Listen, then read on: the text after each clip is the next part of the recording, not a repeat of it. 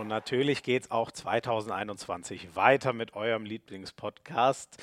Ich wünsche euch ein frohes neues Jahr. Schön, dass ihr wieder dran seid. Ich habe mir einen kleinen Vorsatz genommen und zwar kürzere Int Intros im Jahr 2021. Deswegen ran an den Speck. Simon Ernst ist heute unser Gast, der natürlich eine absolut krasse Geschichte hat. Der Mann hat sich dreimal das Kreuzband gerissen und er ist jedes Mal zurückgekommen unfassbar, dass der Mann noch Handball spielt. Riesenwillensleistung. Ich habe auch das Gefühl, das hat ihn sehr reifen und sehr ja, klar werden lassen in der Birne. So kam er mir in dem Gespräch auf jeden Fall vor. Schön, dass ihr wieder dabei seid beim offiziellen Podcast der Liquimole HBL.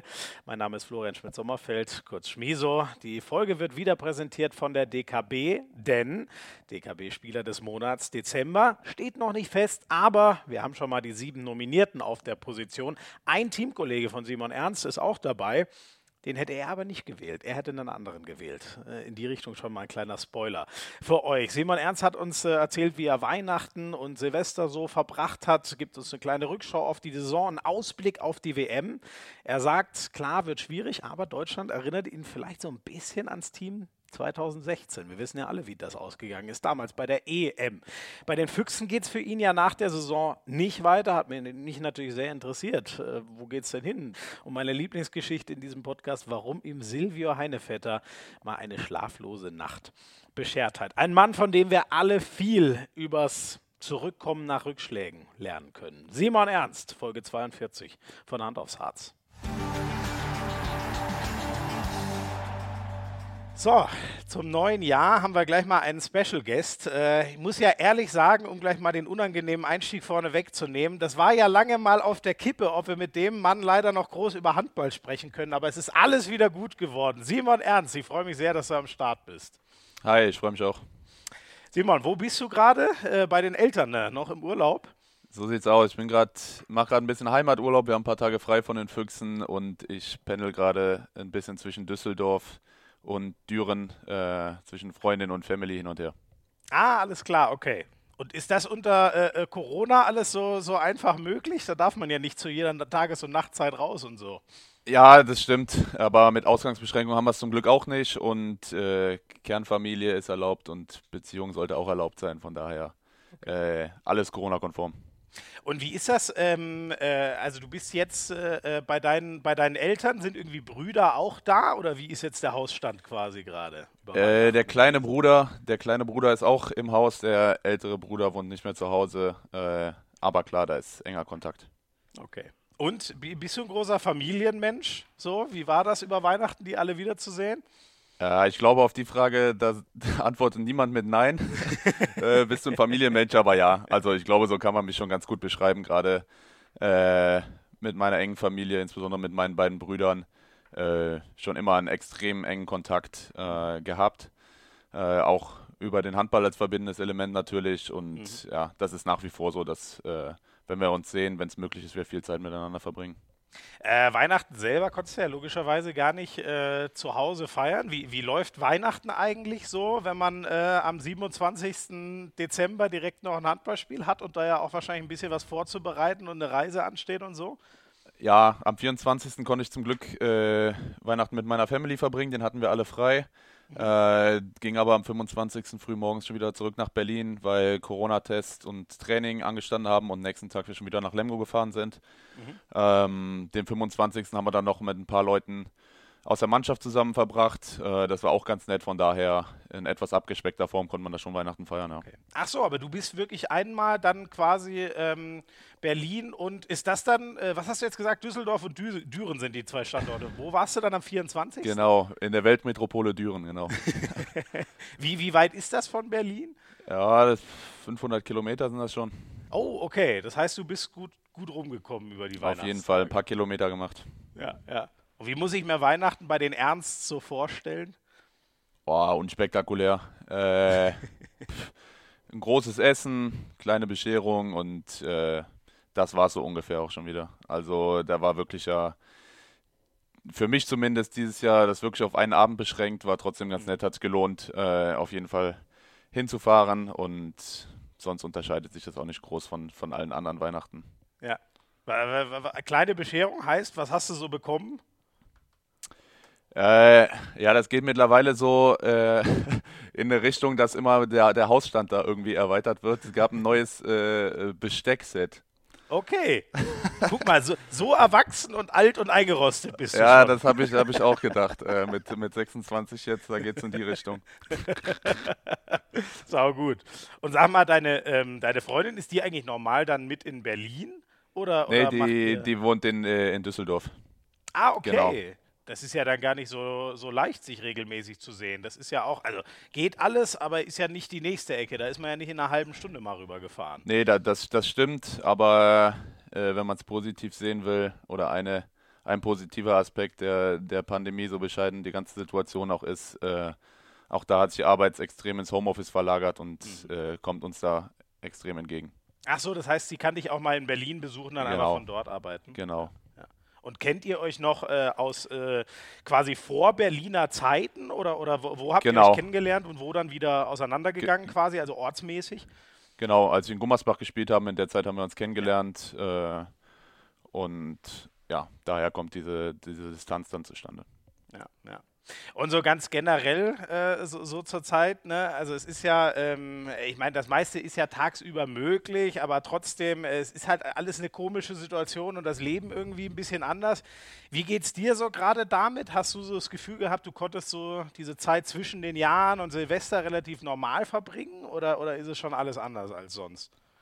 Ja, ich finde, also ich habe mich persönlich sehr, sehr schnell dran gewöhnt. Äh, ich meine, da geht es uns, uns Sportlern eigentlich wie jedem anderen auch, dass wir da uns extrem einschränken müssen.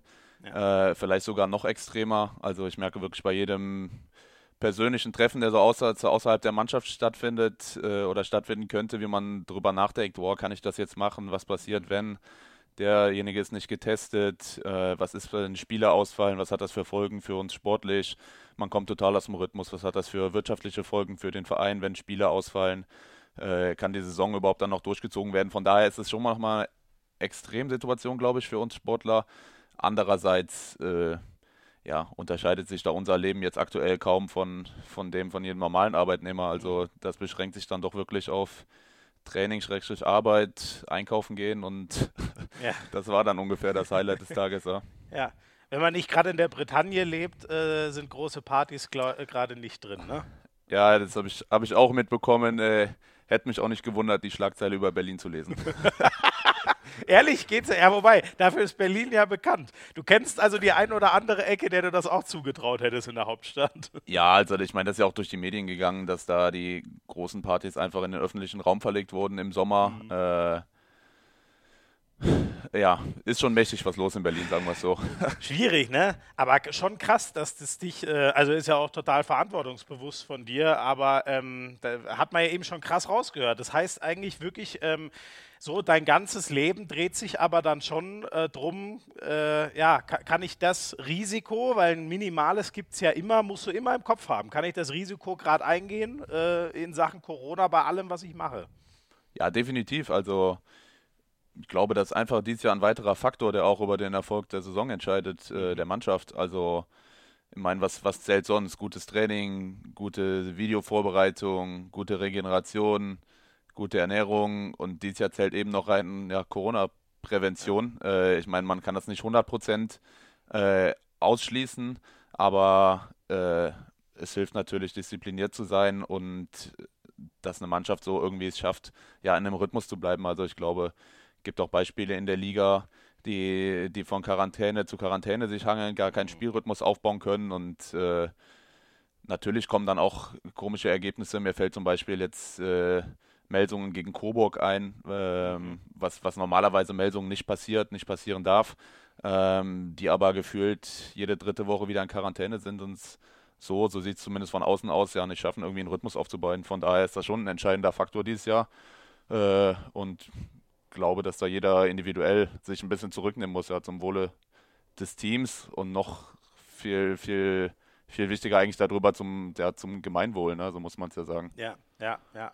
Ähm, Melsung Coburg ist ganz interessant. Ich habe genau das für, für Sky kommentiert und die, du hast natürlich völlig recht. Man muss diese Situation äh, total mit reinnehmen, weil Melsung ja echt eine von den am heftigst getroffenen Mannschaften ist. Aber fragt man sich bei Melsung nicht auch so ein bisschen, äh, ob das auch außerhalb von Corona der Mannschaft vielleicht nicht ein, zweimal zu oft passiert, in solchen Spielen so eine Leistung zu bringen? Ja, also ich glaube, da bin ich jetzt in der falschen Situation. Äh, das irgendwie zu bewerten. Ich meine, wir haben auch mit Berlin, haben wir in die letzten drei Spiele gegen Minden verloren. Äh, mhm. Von daher tun wir, glaube ich, ganz gut daran, da auch kleine Brötchen zu backen. Nichtsdestotrotz ist es so, äh, dass man sich aber natürlich über die Ausrutscher der Konkurrenz äh, freut, ob das jetzt Melsungen ist, ob das jetzt die Rhein-Neckar-Löwen oder, oder sonst wer sind, die eben um die oberen Ränge mitspielen wollen. Mhm. Mhm. Ja, ist das schon so? Also ist ja ein völlig natürlicher Impuls quasi, aber ist das schon auch so, wenn du jetzt, keine Ahnung, äh, äh die HBL-App aufmachst und mal guckst, wie haben die anderen so gespielt, guckt man auch automatisch äh, direkt mal zu denen, was haben die denn so gemacht und haben sie vielleicht was liegen lassen? Naja, logisch. Also, und ich kenne da jetzt beide Perspektiven. Das einmal hier aus Berlin Perspektive, das heißt aus einer Sicht von, von einem Spitzenteam oder was zumindest eins sein will und mhm. oben mitspielen will, die Ambitionen hat, äh, ja, hilft es einfach ungemein, wenn wenn äh, direkte Konkurrenten Punkte da liegen lassen. Und äh, genauso erinnere ich mich äh, aus Gummersbachs Sicht, wo die letzten Jahre im Abstiegskampf gesteckt haben, dass genau solche Ergebnisse überhaupt nicht geschmeckt haben, wenn man ja. nach dem Spiel äh, in die App schaut und sieht, oh, hier gewinnt ein direkter, direkter Konkurrent um einen, um einen Klassenerhalt gegen ein Spitzenteam. Ja, da war dann die Wut schon mal, schon mal größer auf das, mhm. auf das Spitzenteam. Aber ja, das macht ja auch so ein bisschen aus. Ne? Ja. Da ist es wahrscheinlich noch dramatischer, ne? weil bei, ähm, äh, also natürlich ist es genauso heftig, ob du jetzt äh, nach Europa fährst, eine Meisterschaft gewinnst oder nicht, aber gefühlt Abstiegskampf habe ich immer so das Gefühl, das ist ja schon das, was am meisten mit Angst und vielleicht auch Existenzen, da können Jobs kaputt gehen und so. Ist das vielleicht schon noch mal heftiger, wenn man weiß, ey, die, die dürfen nicht einmal zu häufig zu gewinnen, sonst gehen wir runter in die zweite Liga, was deinem Ex-Team ja dann leider irgendwann auch passiert ist? Ja, 100 Prozent. Also das ist schon ein brutaler Druck, wirklich. Ähm, das ist schon ganz anders, als wenn man, ich sag mal, um etwas spielt. Also wenn man jetzt bei einem, bei einem Großturnier ist und weiß, oh, wir haben die Chance, ins Halbfinale zu kommen. Das ist natürlich auch ein Druck, aber eben ein positiver. Und da spielt es sich ganz anders mit, als zu wissen vor dem Spiel, oh, heute dürfen wir nicht verlieren. Ja. Sonst wird es ganz, ganz eng. Wir steigen ab, gegebenenfalls. Man weiß, äh, da hängen Verträge dran. Man weiß auch, da hängen auch Verträge dran von Leuten, die gegebenenfalls auf der Geschäftsstelle arbeiten genau. und eben nicht, wie wir das Ergebnis direkt beeinflussen können. Äh, da hängt eine ganze Stadt dran, wie das zum Beispiel Gummersbach war. Äh, man weiß ja, okay, das war der Bundesliga-Dino wie HSV beim Fußball. Und ja, da ist es schon, ist schon eklig, dieses Gefühl vor dem Spiel zu wissen, okay, hier ist so ein, so ein großer Druck. Äh, Nichtsdestotrotz, ich glaube, Mannschaften wie Ludwigshafen ist immer so das beste Beispiel, die, die wissen um ihre Situation und äh, das war immer die letzten Jahre zum Beispiel bei denen auch der große Plus im, im Abstiegskampf. Ja. Ähm, ja, und die Mannschaft setzt sich dann da unten auch meistens in der Regel durch. Ja, die, die lieben das auch irgendwie. Ne? Also die wissen genau. ja, wir, wir, wir spielen eh im besten Fall am letzten Spieltag gegen den Abstieg und kriegen es dann auch irgendwie immer hin. Ist ja auch irgendwie ein krasses Mindset, das im Kopf so hinzukriegen, auf den Punkt zweimal die Klasse zu halten. Ne? Ja, definitiv. Also Hut ab vor so Mannschaften, gerade vor Ludwigshafen, die, glaube ich, echt einen geilen Teamgeist da drin haben, richtige Fighter wirklich. Ähm, und die das dann die letzten Jahre immer geschafft haben, äh, kurz vor knapp drin zu bleiben. Ja. Wobei äh, man auch dieses Jahr merkt, also zumindest mein erster Eindruck jetzt, ich meine, es ist erst ein Drittel der Saison gespielt, dass Vereinen wie Ludwigshafen oder Balingen die Zuschauer noch mal mehr fehlen, mhm. rein emotional, als das bei äh, vermeintlich größeren Teams ist. Weil diese, ja. diese hitzige, enge Atmosphäre, äh, Sparkassen Arena in Balingen oder da in der Friedrich-Ebert-Halle in, in Ludwigshafen, äh, unfassbaren Stress auch beim Gegner erzeugen können, ja. äh, über ihre Zuschauer, über sich selber nochmal viel besser pushen können, dass denen äh, das Spielen ohne Zuschauer nochmal mehr wehtut, rein emotional, rein, rein sportlich, äh, ja. als das den, den anderen Mannschaften äh, im oberen im oberen Tabellenbereich äh, wehtut. Ähm, da kann man über die Klasse noch mal mehr regeln. Genau, also genau. Das reduziert sich dann am Ende doch eben auf die, auf die Qualität und es ist schwerer, diese Emotionalität da reinzubringen, über die die unteren Mannschaften dann häufig punkten. Und das finde ich ist so eine erste Tendenz, die man so vermeintlich merkt bis jetzt. Ja. Ähm, Lass gerne mal ein bisschen über die Berliner Saison reden. Ich weiß jetzt gar nicht mehr, welches Spiel das war, aber ihr hattet ja auch so äh, ein, zwei unerwartete Ausrutscher. Irgendwann hat Kretsche dann, glaube ich, mal gepostet, äh, äh täglich grüßt das Murmeltier. Ich weiß jetzt gar nicht mehr, nach, nach welchem Spiel das genau war, aber wie ist denn bei, äh, bei euch der, der Lauf so? Also wenn man euren Kader anschaut, man traut euch gefühlt alles zu. Äh, manchmal landet es auf der Platte, wie man es erwartet, manchmal so gar nicht. Äh, wie schaut ihr so auf eure Saison bisher zurück? Ja, ich glaube, das sieht ganz positiv aus, äh, weil die Tendenz halt stimmt. Mhm. Ähm, auch das Tabellen, äh, die Tabellensituation sieht ganz gut aus für uns, äh, aber das ist ein, nur ein Teil der Wahrheit, äh, weil wir eben nicht gegen die Rhein-Neckar-Löwen, nicht gegen Flensburg, nicht gegen Kiel gespielt haben bis jetzt. Mhm. Mhm. Äh, das, das muss man dazu sagen. Das kommt uns in der Tabelle äh, sehr entgegen. Ähm, nichtsdestotrotz ist es so, dass wir uns, glaube ich, wirklich gefangen haben. Also ich glaube, acht, neun Spiele hintereinander gewonnen in der Bundesliga, dazwischen ja. auch im Europapokal äh, unbesiegt geblieben. Ähm, und das hilft natürlich, so ein Selbstverständnis und Selbstvertrauen aufzubauen, äh, wirklich ins Rollen zu kommen ähm, und ja, eben auf das Thema wieder zurückzukommen, dass wir es eben geschafft haben, die, die Gegner, die wir schlagen müssen, auch wirklich äh, klar zu dominieren, nicht, nicht ins Schwimmen zu geraten in den Spielen, sondern die Punkte, ja, ich sag mal, im Stile einer Spitzenmannschaft äh, einzufahren. Und genau das ist das, was uns, äh, glaube ich, auch die letzten Jahre noch gefehlt hat, dass man da diese Konstanz auch äh, über 34 oder dieses Jahr halt 38 Spiele hinbekommt. In den Spitzenspielen haben wir eigentlich immer ganz gut mitgehalten, gute Ergebnisse eingefahren, ähm, aber es eben nicht geschafft, wie, wie Kiel und Flensburg das geschafft haben, die letzten Jahre, ähm, ja, so eine Dominanz auch über, über die ganze Saison zu bringen.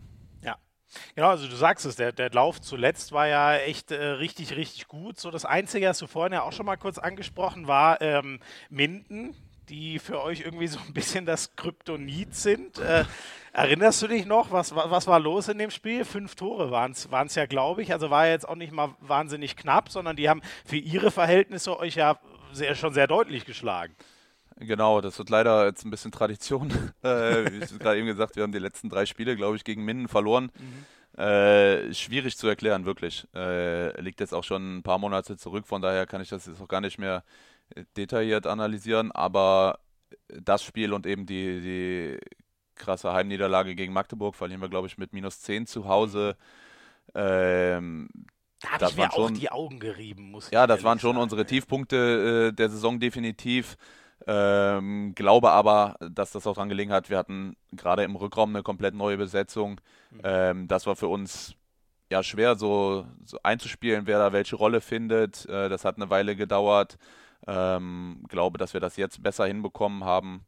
Ähm, jeder da weiß eben, wie er sich einbringt und äh, hoffe, dass wir da im Rückspiel gegen Magdeburg deutlich besser aussehen, auf jeden Fall. ja. Wie, wie, wie, muss ich mir das vorstellen, so nach, nach so einem Spiel ähm, in der Kabine, die Tage danach, ähm, dass es einem beschissen geht, kann ich mir gut vorstellen, aber wie läuft denn das so ab? Wie kriegt man vielleicht auch den Frust wieder raus? Äh, wie, wie, schafft man es irgendwie wieder positiv zu werden, wenn man so äh, rasiert worden ist? Ja, also klar wurde es da ein bisschen deutlicher in der Kabine. Äh, aber es ist so, dass Jaron und Kretsche da nichtsdestotrotz ziemlich sachlich geblieben sind, also schon, schon deutlich. Äh, aber jetzt nicht äh, rumgebrüllt haben, äh, Panik entfacht haben oder sonst was, sondern wir das wirklich sachlich analysiert haben. Der Vorteil dieser Saison ist, äh, wir spielen alle drei Tage. Das hat es ein bisschen leichter gemacht, äh, äh, sich da wieder zu fokussieren auf nächstes Spiel und nicht jetzt zehn Tage warten zu müssen, sondern wirklich ja, drei Tage später die Chance zu haben, das wieder besser zu machen. Das macht es natürlich ein bisschen leichter, als dass man das jetzt ja, eine ganze Trainingswoche mit sich, mit sich rumträgt. Ja, ja. Und dann ähm, dieser Lauf, du hast vorhin schon ein bisschen gesagt, ihr, ihr seid, äh, ihr habt ja dann echt äh, November, Dezember auf jeden Fall in der Liga gar nicht verloren, ne? Minden war ja das letzte und alles andere habt ihr ja gewonnen seitdem. Ist ja schon ein krasser Lauf. Ja, ich glaube ja. Äh, wie gesagt, ich glaube, zum einen haben wir uns als Mannschaft äh, gefestigt, jeder hat seine Rolle gefunden. Wir setzen gerade das Abwehrsystem, was Jaron sich vorstellt, glaube ich, immer, immer besser um. Mhm. Ähm, gleichzeitig ist es aber auch so, dass uns, äh, wie ich es eben angedeutet habe, der Spielplan da ein bisschen entgegenkam. Ähm, wir hatten, glaube ich, Melsungen in der Phase, ähm, ich glaube Ende November. Und ansonsten auch wirklich Mannschaften, die wir auch mit unseren Ansprüchen schlagen müssen. ähm, was wir dann auch geschafft haben. Ja.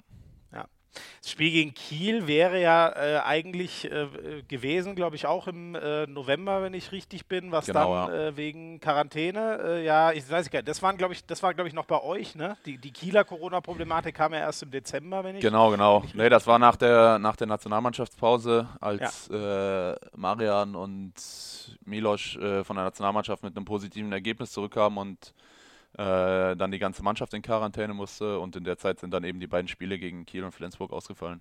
Mhm.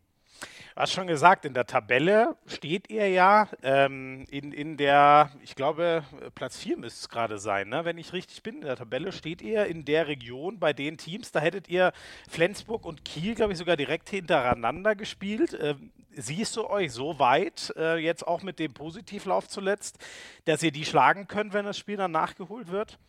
Oder die beiden Spiele?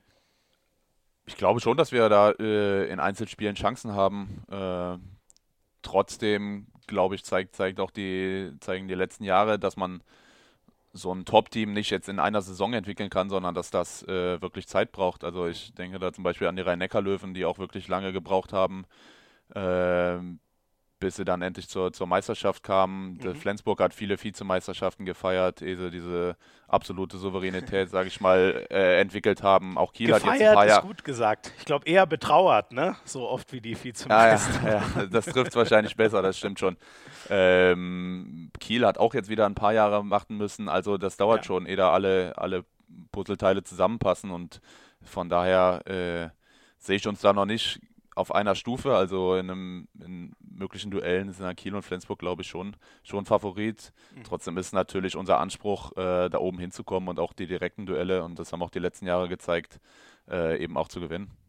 Was hast du dir gedacht, als du Kiel in Köln gesehen hast? Sie sind ja sicher nicht als Favorit zu diesem Champions League Final Four gereist und haben es am Ende einmal dramatisch und einmal, ich finde, sowas von überraschend souverän gezogen. Ja, ja, Wahnsinn. Also als Wahnsinnsleistung über zwei Tage. Ich glaube, das ist auch das Geile an diesem Final Four Turnier in Köln, dass da immer irgendwas Unvorhersehbares äh, passiert. Also die letzten Jahre mit Vardar Skopje, dann war mal Montpellier, dann hat mal Kielce dieses unfassbare Spiel gegen Westbrem rumgedreht. Ja. Äh, mit neun ja, vor, glaube ich, ne? Äh, also ja, genau. Das ist schon, ist schon ein geiles Turnier, wo wirklich immer alles passieren kann und dann am Ende immer die Mannschaft gewinnt, was äh, die Mannschaft gewinnt, das größte Momentum irgendwie entwickelt, mhm. den größten Team Spirit in so einem Turnier und gar nicht der, der haushohe Favorit, der jetzt auch in meinen Augen vorher äh, doch Barcelona gewesen wäre. Mhm. Ja. ja. krass, ne? Das, das zieht sich irgendwie echt durch. Das Einzige, was man sagen kann, ist, PSG gewinnt niemals und es gewinnt tendenziell immer der größte Außenseiter in Köln. Ja, so krass, ungefähr ne? es aus, das stimmt. ja, ähm, du hast vorhin schon gesagt, ähm, ihr findet bei den Füchsen alle besser in äh, so in eure äh, Rollen rein. Ähm, wie ist eigentlich deine? Ja, ein bisschen kleiner, als sie das vor einem Jahr war, keine Frage. Mhm. Ähm, naja, ich meine, meine Historie ist, glaube ich, bekannt in Handballkreisen. Ähm, letztes Jahr habe ich da ziemlich schnell und ziemlich gut reingefunden in die Mannschaft. Ähm, dieses Jahr ist es so, dass eben der Kader breiter aufgestellt wurde. Ähm, gerade eher von Rückraumpositionen haben wir mit Marian, Michalzik und Lasse Andersson nochmal unfassbare Qualität dazu bekommen. Ähm, dazu Paul Drucks, Jakob Holm. Äh, glücklicherweise sind alle diese Saison fit. Mhm. Ähm, das heißt, wir sind gerade da auf den Rechtshänderpositionen extrem gut aufgestellt. Was auch schon die Tatsache zeigt, dass von unseren fünf Leuten, die zur WM fahren, eben vier Leute, Jakob Holm, Paul Drucks, Lasse Andersson und Marian Michalzik sind, ja. Äh, ja. die auf den Rechtshänderpositionen im Rückraum spielen. Von daher äh, können wir da wirklich aus dem Vollen schöpfen dieses Jahr und äh, ja, meine Rolle ist dann eben, eben kleiner, ähm, was einerseits ich eben aus, aus, verstehen kann aus den Gründen, weil wir einfach viel Qualität haben. Andererseits natürlich, ja, man dann trotzdem noch einen Ehrgeiz hat und sagt, okay, ich will dem Team auch auf dem Feld äh, mehr, mehr helfen. Äh, das ist immer so ein Zwiespalt. Äh, trotzdem ja, sehe ich es halt meine Aufgabe, eben das Team da zu pushen, im Training Vollgas zu geben, dass alle an ihr Limit gehen müssen äh, und dem Team eben so auf diese Art zu helfen. Äh, und wenn es ist im Videostudium oder sonst wo, äh, wenn man irgendwas sieht, sich da einzubringen. Ähm, gleichzeitig glaube ich aber, dass ich dem Team auch auf dem Feld noch, noch mehr helfen kann, als ich das bis jetzt in der, in der Hinrunde zeigen konnte. Ja, ich glaube, das haben wir vor allem äh, letztes Jahr, bevor es sich dann leider nochmal äh, erwischt hat mit, äh, mit dem Kreuzbandriss, äh, gesehen. Trotzdem, ich stelle es mir nicht ganz, äh, ganz leicht vor, ähm, zu wissen, ich muss krass gut trainieren, damit ich überhaupt da rankommen kann, weil die anderen gerade die größere Rolle haben. Ähm, aber ich weiß auch, ähm, selbst wenn ich mich voll reinknalle, ist es trotzdem sauschwer, äh, Spielzeit zu kriegen. wie machst du das in der Birne? Ja, äh, ist definitiv nicht leicht, aber irgendwie schaffe ich das ganz gut. Äh, mein anders hätte ich auch die, die ganze Reha-Zeit nicht, nicht durchstehen können, ja. äh, mich, mich selber zu motivieren. Äh, das klappt ganz gut und ich sehe das halt als, als Herausforderung, äh, auch mich da wieder reinzukämpfen, Spielanteile zu erkämpfen, die anderen, anderen zu pushen, mich übers Training anzubieten äh, und trotzdem auch einfach ein guter ja, Teamkamerad zu sein. Also ich mhm. glaube, dass das auch beim Mannschaftssport dazugehört, dass, dass man sich eben auch unterordnet bei allen persönlichen Ansprüchen. Mhm. Äh, sonst funktioniert eben ein, ein Team, glaube ich, nicht. Also das ist zumindest mein Verständnis, dass jeder da eben sein Maximum bringt, die Entscheidung des Trainers akzeptiert und trotzdem versucht, das Team, Team zu pushen, in, in welcher Form auch immer. Äh, genau. Und das ist eben eben mein, mein Ansatzpunkt, dass ich sage, ich kann nicht mehr als trainieren mit Vollgas äh, und dem Trainer die Entscheidung so schwer wie möglich zu machen und gleichzeitig ein guter Teammate zu sein. Ja, ja. Ähm, wir kommen um das Thema natürlich nicht drum rum, auch wenn das sicher äh, äh, nervt und ich äh, denke auch nie so viel Spaß macht, aber dein, dein, es ist ja auch so beeindruckend, wie du immer wieder davon zurückgekommen bist, äh, von, von drei Kreuzbandrissen. Das ist ja eigentlich fast eine unfassbare Zahl und, und soweit ich weiß, ähm, nach dem dritten, ähm, ich weiß nicht, wie, wie, wie ernst war es da bei dir, ob es überhaupt noch mal äh, äh, weitergeht? Ähm, waren da mal Gedanken ans Aufhören oder war das für dich relativ klar, dass es, dass es schon wieder ein drittes Comeback geben kann? Nee, das war überhaupt nicht klar. Also mache ich auch kein Geheimnis draus. Ich glaube, kann sich jeder oder kann man sich schwierig reinversetzen in die Lage, aber man kann sich vorstellen, äh, bei drei so schweren Verletzungen, dass da der Gedanke auch mal durch den, durch den Kopf wandert. Ähm, das ist ganz klar. Habe es dann aber relativ schnell geschafft, diesen Turnaround zu, äh, hinzubekommen und gemerkt in der Reha, okay, das funktioniert äh, körperlich wieder und ich habe eben auch noch dieses Feuer, dass ich sage, ich will unbedingt noch äh, Handball spielen. Mhm. Erinnerst du dich dran, was, was, was, geht einem da so durch den Kopf, besonders nach diesem äh, dritten und letzten äh, Kreuzbandriss? Was denkt man sich da auf dem, auf dem Feld oder auch dann danach, wenn man diese Diagnose kriegt und weiß, was jetzt wieder da auf dem Spiel und ansteht? Ja, also ich habe das schon relativ deutlich oder war mir ziemlich sicher, was passiert ist in dem Moment. Äh, leider da gewisse Erfahrungswerte ja dann auch gemacht vorher. Äh, erinnere mich aber an das Spiel, das in der ersten Halbzeit passiert, dass ich eben in der Halbzeit gesagt habe zu unserem Coach äh, Petko damals und, und unserem Mannschaftsarzt und Physio, dass ich eben nicht mehr spielen kann heute. Äh, bin dann aber nochmal mit raus auf der Bank und habe quasi ja, so getan, als äh, oder versucht mir nichts anmerken zu lassen, weil ich wusste, okay, Family, Freundin schauen zu und gleichzeitig, ich will, dass meine Mannschaft noch das Spiel gewinnt und nicht hier Ach, jetzt jeder nur denkt, äh, oh, was ist mit Simon los und so weiter, sondern bin eben normal mit auf die Bank gegangen und äh, habe von da dann noch mitgejubelt. Äh, wobei ich eigentlich schon wusste und natürlich meine Gedanken drum gewandert sind, okay, was, was passiert jetzt? Boah, krass, okay. Aber das hast du, ich weiß nicht, äh, warst du da im Tunnel oder hast du das wirklich bewusst so hinbekommen? Also ich glaube, bei mir wäre da mental alles zusammengebrochen, muss ich ehrlich sagen. Da hätte ich keinen Nerv mehr gehabt, mich in die Halle zu setzen und gute Miene zu machen.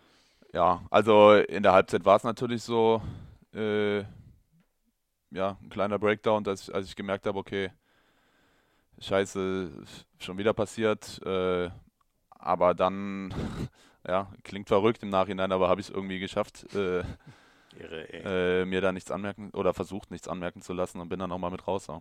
Mhm. Wie war da so der Gang zu den Ärzten? Ich glaube, es war ja auch so ein bisschen, äh, also ich bin da medizinisch wirklich null drin, aber bei dir hat sich ja leider sogar die Frage gestellt, findet man überhaupt noch quasi einen Ort im, im, im Knie, wo man das Band wieder neu äh, annähen kann, ne? nachdem man schon zweimal das quasi äh, äh neu äh, äh, operieren musste und dann ein drittes Mal? Ja, also ist natürlich unschön, ohne da jetzt ins Detail zu gehen. aber ja, ich äh, gehe nicht mehr gerne ins MRT, sagen wir es so. das kann ich mir vorstellen. Erzähl uns gerne mal so von deinem äh, Weg zurück. Ähm, wie hast du das gemacht, dich äh, nochmal dazu zu motivieren, zu sagen, ich mache den ganzen Prozess jetzt äh, nochmal und, und kämpfe mich wieder ran? Auch schwierig zu sagen. Ich glaube, dass das sich gar nicht so viel von den, von den ersten äh, ja, Reha-Verläufen unterscheidet. Also das wiederholt sich dann immer viel und man merkt wirklich Step für Step, wie es vorwärts geht. Und merkt eben mit dieser körperlichen Genesung, wie man auch mental wieder sicherer wird, wie man wieder anfängt dran zu glauben, dass es funktionieren kann, äh, wenn das Knie nicht reagiert auf, auf neue Belastungsstufen. Mhm. Ähm, und so ist dann eben der Entschluss gereift, okay, ich greife nochmal an und man merkt eben, wenn man dann wieder in die Halle geht, okay, das kitzelt schon in den Finger und mhm. ich will, ja, für mich ist so im Vordergrund auch, ich will Teil eines Teams sein. Mhm. Also ich glaube, wenn man seit man seit, seit Kindesalter irgendwie einen Mannschaftssport gemacht hat, äh, merkt man, was einem fehlt, wenn man das eben nicht mehr machen kann. Ja. Und dieses, dieses Teamgefüge, dieses Zusammenkämpfen für Erfolg, zusammen leiden nach Niederlagen, zusammen Siege feiern, zusammen in der Kabine sitzen, zusammen trainieren, auch die, die Reisen, das fehlt einem extrem, wenn man das nicht mehr kann. Und das habe ich halt auch gemerkt, äh, dass ich eben dann die Finger nicht vom Handball äh, lassen kann, auch deswegen. Sind wir sehr froh drum. So haben wir ja die Chance, dich weiterhin auf der Platte zu sehen. Ähm, ist das, wie, wie ist denn gerade so dein Gefühl, wenn du auf der Platte stehst? Äh, hast du ein gutes Gefühl, was dein Knie angeht? Gibt es nochmal Bewegungen, wo sich vielleicht nicht ganz sicher äh, anfühlt? Nee, das fühlt sich gut an. Also das ist auch das Schöne, äh, sobald man den Ball in der Hand hat, denkt man nicht drüber nach, was, was passieren kann, was passiert ist. Äh, das ist soweit automatisiert, das funktioniert, funktioniert von alleine. Äh, klar weiß ich aber um die, um die Gesamtsituation, aber die kann ich im Training und Spiel komplett ausblenden und äh, fühle mich da wohl auf der Platte. Ja, sehr cool. Ähm, wie ist das eigentlich gewesen? Äh, ist ja, glaube ich, schon ein ziemlich, ziemlich harter Cut sozusagen. So, wenn ich die, die Schulen mir anschaue, von, von Petko auf äh, Jaron Sievert. Ne? Der, der eine ist, äh, ja, so die, die, ich nenne es jetzt einfach mal harte Jugo-Schule, äh, äh, langjähriger äh, Trainer in der, in der Bundesliga, überall schon seine Meriten gehabt. Und mit Jaron Sievert, das war ja schon außergewöhnlich, dass einer in, in deinem Alter dann auf einmal so Bundesliga-Trainer wird. Wie ist die Arbeit unter dem neuen Coach? Ja, macht Spaß auf jeden Fall. Also ich kenne Jaron ja auch schon lange, weil wir zusammen in der Jugendnationalmannschaft auf Rückraum Mitte gespielt haben. Mhm. Sind damals zusammen Jugend-Europameister geworden auch. Äh, ich muss sagen, man merkt ihm sein Alter nicht an. Also unfassbar abgeklärt, unfassbar souverän, super vorbereitet auf die Gegner, jede Trainingseinheit. Äh, kriegt da ganz gut hin den, den Spagat zwischen, äh, ich bin nah dran an der Mannschaft und trotzdem eine gewisse Distanz, weil er ist der Chefcoach und äh, glaube, dass er das bis jetzt super souverän hinkriegt, dass wir gut mit ihm klarkommen. Äh, neuen Input gegeben und äh, von daher funktioniert das für uns bis jetzt ganz gut. Ähm, und glaube, er hat es geschafft, dass diese Diskussion um sein Alter äh, langsam ein bisschen ruhiger wird. Ich glaube, die Storyline nervt ihn fast so sehr wie äh, die Frage nach, meine, nach meinen Comebacks, äh, was aber natürlich beides äh, nicht ganz auszuschließen ist und verständlich eben, eben diese Nachfragen. Äh, aber das kriegt er, kriegt er bis jetzt auf jeden Fall gut hin. Ja, ja.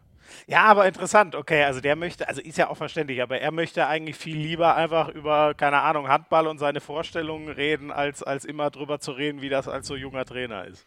Ich glaube, das wird ihn freuen, ja, wenn er da nicht immer wieder drauf angesprochen äh, angesprochen würde. Und so muss es ja auch sein, ganz ehrlich. Äh, das ist ja das Gleiche bei uns. Also ob jetzt äh, Hans, jetzt will ich mich nicht versprechen, aber ich glaube 38 ist er mittlerweile. Äh, Ein biblisches Alter, sagen wir. Ist und seine, so. an seine Leistung bringt oder auf der anderen Auto, äh, Außenbahn äh, Tim steht, der, der 20 Jahre ist, oder Walter Krinz, der auch 20 oder 19 erst ist wer seine Leistung bringt, der, der spielt eben. Und genauso ist es beim Coach. Wenn er gut ist, dann äh, hat er auch äh, absolut die Berechtigung, bei uns bei den Füchsen Trainer zu sein.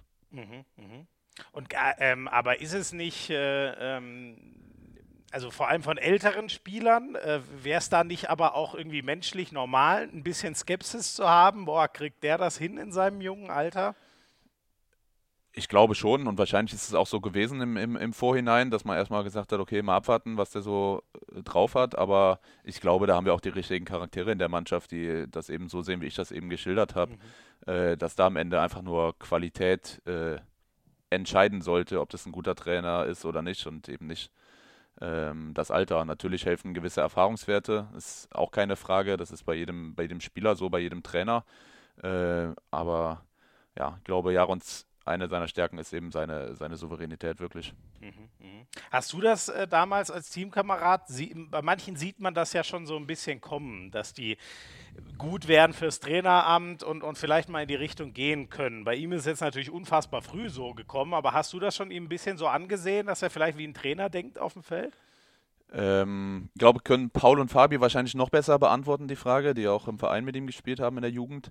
Aber ich erinnere äh, auch ein Turnier mit der Jugend-Europameisterschaft in Österreich, als Klaus-Dieter Petersen unser Trainer war mhm. und der eben uns Spieler wirklich auch immer in die Spielvorbereitung eingebunden hat und hat gesagt, okay, eine Gruppe kümmert sich um, um den Angriff des, des Gegners, die andere ums Rückzugsverhalten, äh, präsentiert das eben. Und da erinnere ich mich auch, dass Jaron da auch immer schon äh, vorne mit dabei war, was jetzt mhm im Nachhinein sich eben so erklärt, ja, der war immer schon, aber äh, keine Die Ahnung. Die Ansätze waren ein bisschen da, sozusagen. Genau, wenn man es so sehen will, auf jeden Fall.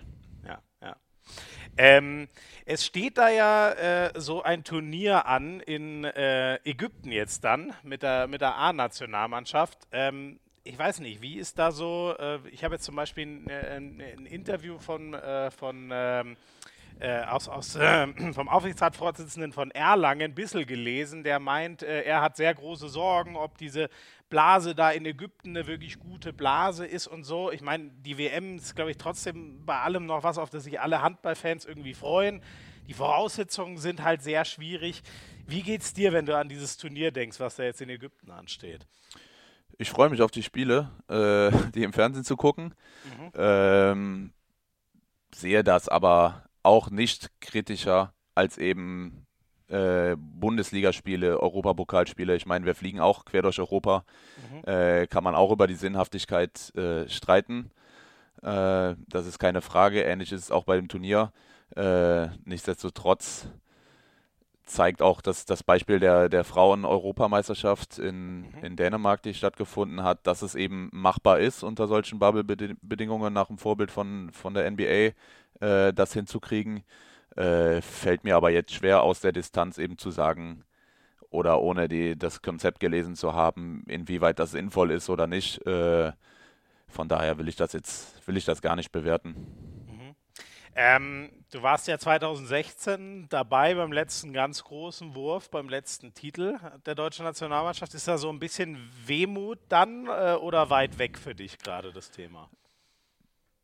Tatsächlich weit weg. Also das ist mir vor ein paar Jahren ein bisschen schwerer gefallen, äh, wo ich dann auch wieder die, zur Nationalmannschaft eingeladen wurde nach, nach meinem Comeback und dann wieder nicht hinfahren konnte. Da ist mir das ein bisschen schwerer gefallen. Jetzt ist es so, äh, dass ich froh bin, überhaupt auf dem Feld zu stehen und in der Situation zu sein, dass ich sage, okay, ich spiele jetzt über einen längeren Zeitraum wieder Handball. Äh, und von daher freue ich mich einfach auch für die Jungs, die, die dabei sind. Äh, gute Kumpels dabei, auch ein Moritz Preuß, der jetzt das erste Mal dabei ist. Mhm. Äh, und bin gespannt, was die da reißen und habe da null äh, Neid oder sonst was, wenn ich hier zu Hause sitze, sondern ja, drückt den Jungs einfach die Daumen, da möglichst erfolgreich und gesund durchzukommen. Ja. Moritz Presser, ihr habt ja in, in Gummersbach äh, quasi eine, eine Rückraum-Mitte-Kreisachse gebildet, ne? Genau, da und haben fünf Jahre in Dormagen zusammengespielt in der Jugend und äh, ja, von daher eine lustige zusammen, äh, Vergangenheit zusammen. Ja. Ähm, wenn du dir den Kader so anschaust, ich meine, ich glaube, da sind wir uns alle einig, dass das besonders, nachdem wir gesehen haben, was sie in Köln gemacht haben, natürlich wehtut, dass die drei Kieler nicht dabei sind und dass dann auch noch äh, Finn als überragender Mittelblockspieler nicht, nicht dabei ist, wird sicher was anderes und eine Riesenaufgabe für Alfred Gislason. Ähm, wie siehst du den Kader, der zur Verfügung steht? Ja, ist schon rein auf sportlicher Ebene schon brutal, wenn man sieht, okay, Kiel wird Champions League-Sieger und drei tragende deutsche Spieler mit, mit Weinhold, Pekela, Winczek äh, können uns nicht helfen bei der WM. Äh, das ist schon bitter rein aus sportlicher Sicht. Ähm, aber trotzdem erinnert mich das ein bisschen an die Situation 2016, mhm. als auch Uwe, Paul, äh, Bam alle ausgefallen sind im Vorfeld und wir es irgendwie trotzdem geschafft haben, so ein, so ein Team-Spirit zu entwickeln, äh, so einen Glauben, was erreichen zu können. Ähm, Im Idealfall läuft das dieses Jahr wieder so, aber klar, dass das sportlich kaum aufzufangen ist, gerade in dieser Heftigkeit im, im Innenblock ähm, und eine unfassbare Herausforderung ist, das ist äh, auch offensichtlich. Ja. Ich finde, äh, es, ist, es ist halt auch so schwer zu, vorherzusagen wie, wie, wie nie, weil ich finde auch irgendwie der Leistungsstand von allen Teams nicht so leicht zu bewerten ist. Und da muss man ja auch immer Sorgen haben, ob kurzfristig vielleicht doch noch jemand wegen Corona äh, wegfällt zum Beispiel. Ähm, äh, sie, siehst du Deutschland unter den Top-Favoriten oder wen siehst du so am stärksten, wenn du in Nationalmannschaften so durchgehst? Also zum Top-Favoriten zähle ich Deutschland nicht dieses Jahr. Äh ich warte ja seit ein paar Jahren darauf, dass Norwegen jetzt äh, äh, auch das Finale gewinnt, ähm, die für mich mit den attraktivsten Handballspielen äh, und auch mit Sargosen wahrscheinlich den überragenden individuellen Spieler haben. Ja. Ähm, glaube, dass die es dieses Jahr schaffen können, auch über so eine Eingespieltheit, die die jetzt über die Jahre entwickelt haben. Ähm, und zähle die, wie aber auch Spanien, die auch das letzte Turnier wieder gewonnen haben und glaube ich auch mit voller Kapelle anreisen, mhm. ähm, zu den Top-Favoriten. Dänemark zählt natürlich dazu, genau wie Frankreich, Kroatien letztes Jahr im Finale. Aber wie du gesagt hast, sind so viele Unwägbarkeiten, ja. dass das schwierig, schwierig jetzt zu sagen ist. Äh, aber ich glaube, die fünf, die könnten am Ende die Medaillen unter sich ausmachen. Ja, aber Norwegen, das behalte ich mir mal im Kopf gefühlt. Ne? Und wenn man gesehen hat, was der Sargosen so entscheidenden Momenten auch in Köln gemacht hat. Ne? Ist kein schlechter. ist kein schlechter. Das ist gut gesagt. Ähm, Simon, wenn wir nochmal auf die Liga zurückschauen, ähm, im, äh, im Dezember Gab es da einen oder mehrere Spieler, die dir von der Leistung her besonders positiv aufgefallen sind? Im Dezember? Mhm. Wir müssen gleich nämlich, oder wir dürfen über den DKB-Spieler des Monats äh, sprechen.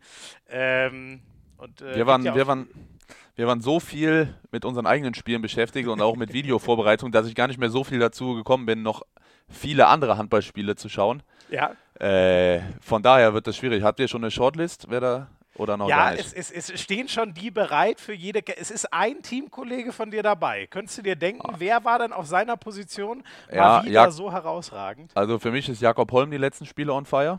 Aha, Weiß nicht, okay. ob ihr den nominiert habt. Hans äh, kann man immer aufstellen. Richtig. Der äh, ist auf rechts außen mal wieder am Start. Genau, das könnte es sein. Äh, ja, von daher muss ich da oder stimme ich da gerne für Hans ab, natürlich. genau, wobei es ist ja so, dass äh, die werden ja quasi nicht mehr ähm, oder sie werden automatisiert inzwischen ausgewählt. Ich weiß nicht, hast du von diesem äh, Handball Performance Index äh, HPI ja, schon mal ich gehört? Mitbekommen, habe ich mitbekommen. Finde ich cool, die Entwicklung, dass man da versucht, so ein statistisches Mittel irgendwie hinzubekommen, was ein bisschen objektiver bewerten kann, äh, wer da wirklich erfolgreich war. Ich meine, auch wieder das Vorbild US-Sport, äh, was die für Statistiken haben, äh, ist vielleicht auch ein bisschen zu viel des Guten, aber natürlich äh, hilft das extrem, einfach Leistungen für, ja. für Trainer, für Medien, äh, ja, objektiver darzustellen. Mhm, mh. Du bist äh, selber ganz guter und, und leidenschaftlicher Basketballer, ne? Wer hat das erzählt? Ich habe da immer so meine Quellen, weißt du? Ja, nee, nee, nee, also da gibt es schon äh, gerade die, die Jungs aus Kroatien und Serbien, äh, die würden da jetzt drüber lachen. Äh, die, haben schon, die haben schon ein ganz gutes Händchen, das muss man echt sagen. Marco Koppelja, Jakov Gojon oder äh, Michailo Masinic, also die haben natürlich auch einen Größenvorteil, das äh, hilft natürlich auch, aber die können ja, die auch, können, ja auch alles die können auch zocken, ey. die können auch zocken, ja. Ja, schon. Ja, cool, cool. Weil da, du hast es eben schon gesagt, also in der NBA ist es ja teilweise wirklich irre, ne? Da, die, die, keine Ahnung, die, die, die haben ja so Statistiken wie wie viel Prozent spielt James Harden einen Pass, wenn er im Pick and Roll zur Hand geht und wie viel Prozent schließt er selber ab und so ein Zeug. Das ist schon, das ist mhm. schon ein bisschen krass, aber so ein bisschen dieser, dieser Weg dahin, dass man sagt, also äh, grob gesagt ist es ja bei diesem äh, HPI so, dass du bei 100 anfängst, eine positive Leistung gibt dir bis zu 10 Pluspunkte und wenn du einen Ball wegwirfst, kriegst du bis zu 10 Minuspunkte zum Beispiel. Ähm, kann, also viel ist ja auch nicht messbar, aber trotzdem, ich höre bei dir so raus, du kannst da schon was äh, mit anfangen zu sagen, man versucht das mal auf statistischere und sozusagen wissenschaftlichere Beine zu stellen? Ja, ich glaube, in diesem Index ist ja auch noch, äh, spielt noch die Spielsituation eine Rolle, welche Minute und wie, wie eng es, glaube ich, ist, dann, dann schlägt das Stärken, schlagen die Aktionen stärker ins Gewicht. Finde das definitiv interessant. Also ähm, in der NBA fällt mir zum Beispiel dieses Plus-Minus-Rating ein, wo man sagt, okay, wenn der Spieler auf dem Spielfeld gestanden hat, wie sieht denn da die äh, Tor- oder äh, im Fall von Basketball Punktedifferenz mhm. aus in, in der Zeit? Das finde ich zum Beispiel einen aussagekräftigen Wert, was beim Handball natürlich durch Angriff-Abwehrwechsel so ein bisschen schwierig wäre umzusetzen. Ja. äh, aber generell finde ich das schon, dass da noch Entwicklungsmöglichkeiten sind. Ich meine zum Beispiel beim Handball, wie ist ein Assist definiert? Ist mhm. das jetzt eine gute Kreuzung? Kann das auch ein Assist sein? Mhm. Ist das nur, wenn ich wirklich einen an sechs Meter freispiele? Äh, das ist ja überhaupt nicht so klar definiert. Und ich glaube, da ist auch wieder beim Basketball, wenn der Mitspieler, der den Pass erhält, darf noch zweimal dribbeln, dann ist es immer noch ein Assist. Mhm. Alles weitere ist eben keiner, dass das einfach klarer definiert ist, als es das eben beim, beim Handball ist, was auch immer so Statistiken ein bisschen verzerrt, glaube ich. Ja, das stimmt. Vorlagen sind echt nicht so leicht. Äh, so leicht. Ja. Müssten wir Fabi mal fragen, ne? Das ist ja so der absolute Assistkönig der Liga. Ich weiß gar nicht, wo der dieses Jahr schon wieder steht, aber bei dem ist das meistens ein, ein absurder Wert. Genau, ja, ich glaube, Fabi ist immer mit oben dabei, wenn er fit ist und ich glaube, Jim Gottfriedson spielt auch 10 Assists gefühlt im Schnitt, äh, in den letzten Spielen zumindest. Ja, ja. Ähm, jetzt zeige ich dir einmal kurz die äh, Nominierten pro Position, dann darfst du dir einen raussuchen. Im Tor ist es Joel Bierlehm, links außen Hampus Wanne, äh, halb links Linus Arneson, auf der Mitte Sander Sargosen, äh, rechts Harald Reinkind im Rückraum, rechts außen Hans Lindberg und am Kreis äh, Johannes Goller. Das sind die, die es auf ihrer Position ähm, den Daten nach eben am besten gemacht haben. Wer wäre jetzt dein, ich hoffe, du hast jetzt alle äh, mitnehmen können, wer wäre dein MVP für den Dezember? Champions League Final Four zählt nicht rein, sonst äh, hätte ich, glaube ich, Sargosen gesagt. Äh, ich glaube, Goller hat auch ein brutales Comeback hingelegt äh, und da ich ja auch mit den Comeback-Spielern ein bisschen mitfieber immer, äh, sage ich einfach mal Johannes Goller. Finde ich gut. Sehr cool. Jo, dann äh, sind wir mit äh, dem sportlichen Teil 1 eigentlich soweit schon äh, gut durch. Aber jetzt haben wir natürlich noch ein bisschen was zu bereden, was so den äh, Rückblick auf deine Karriere bisher angeht. Das machen wir gleich in Teil 2 mit Simon Ernst.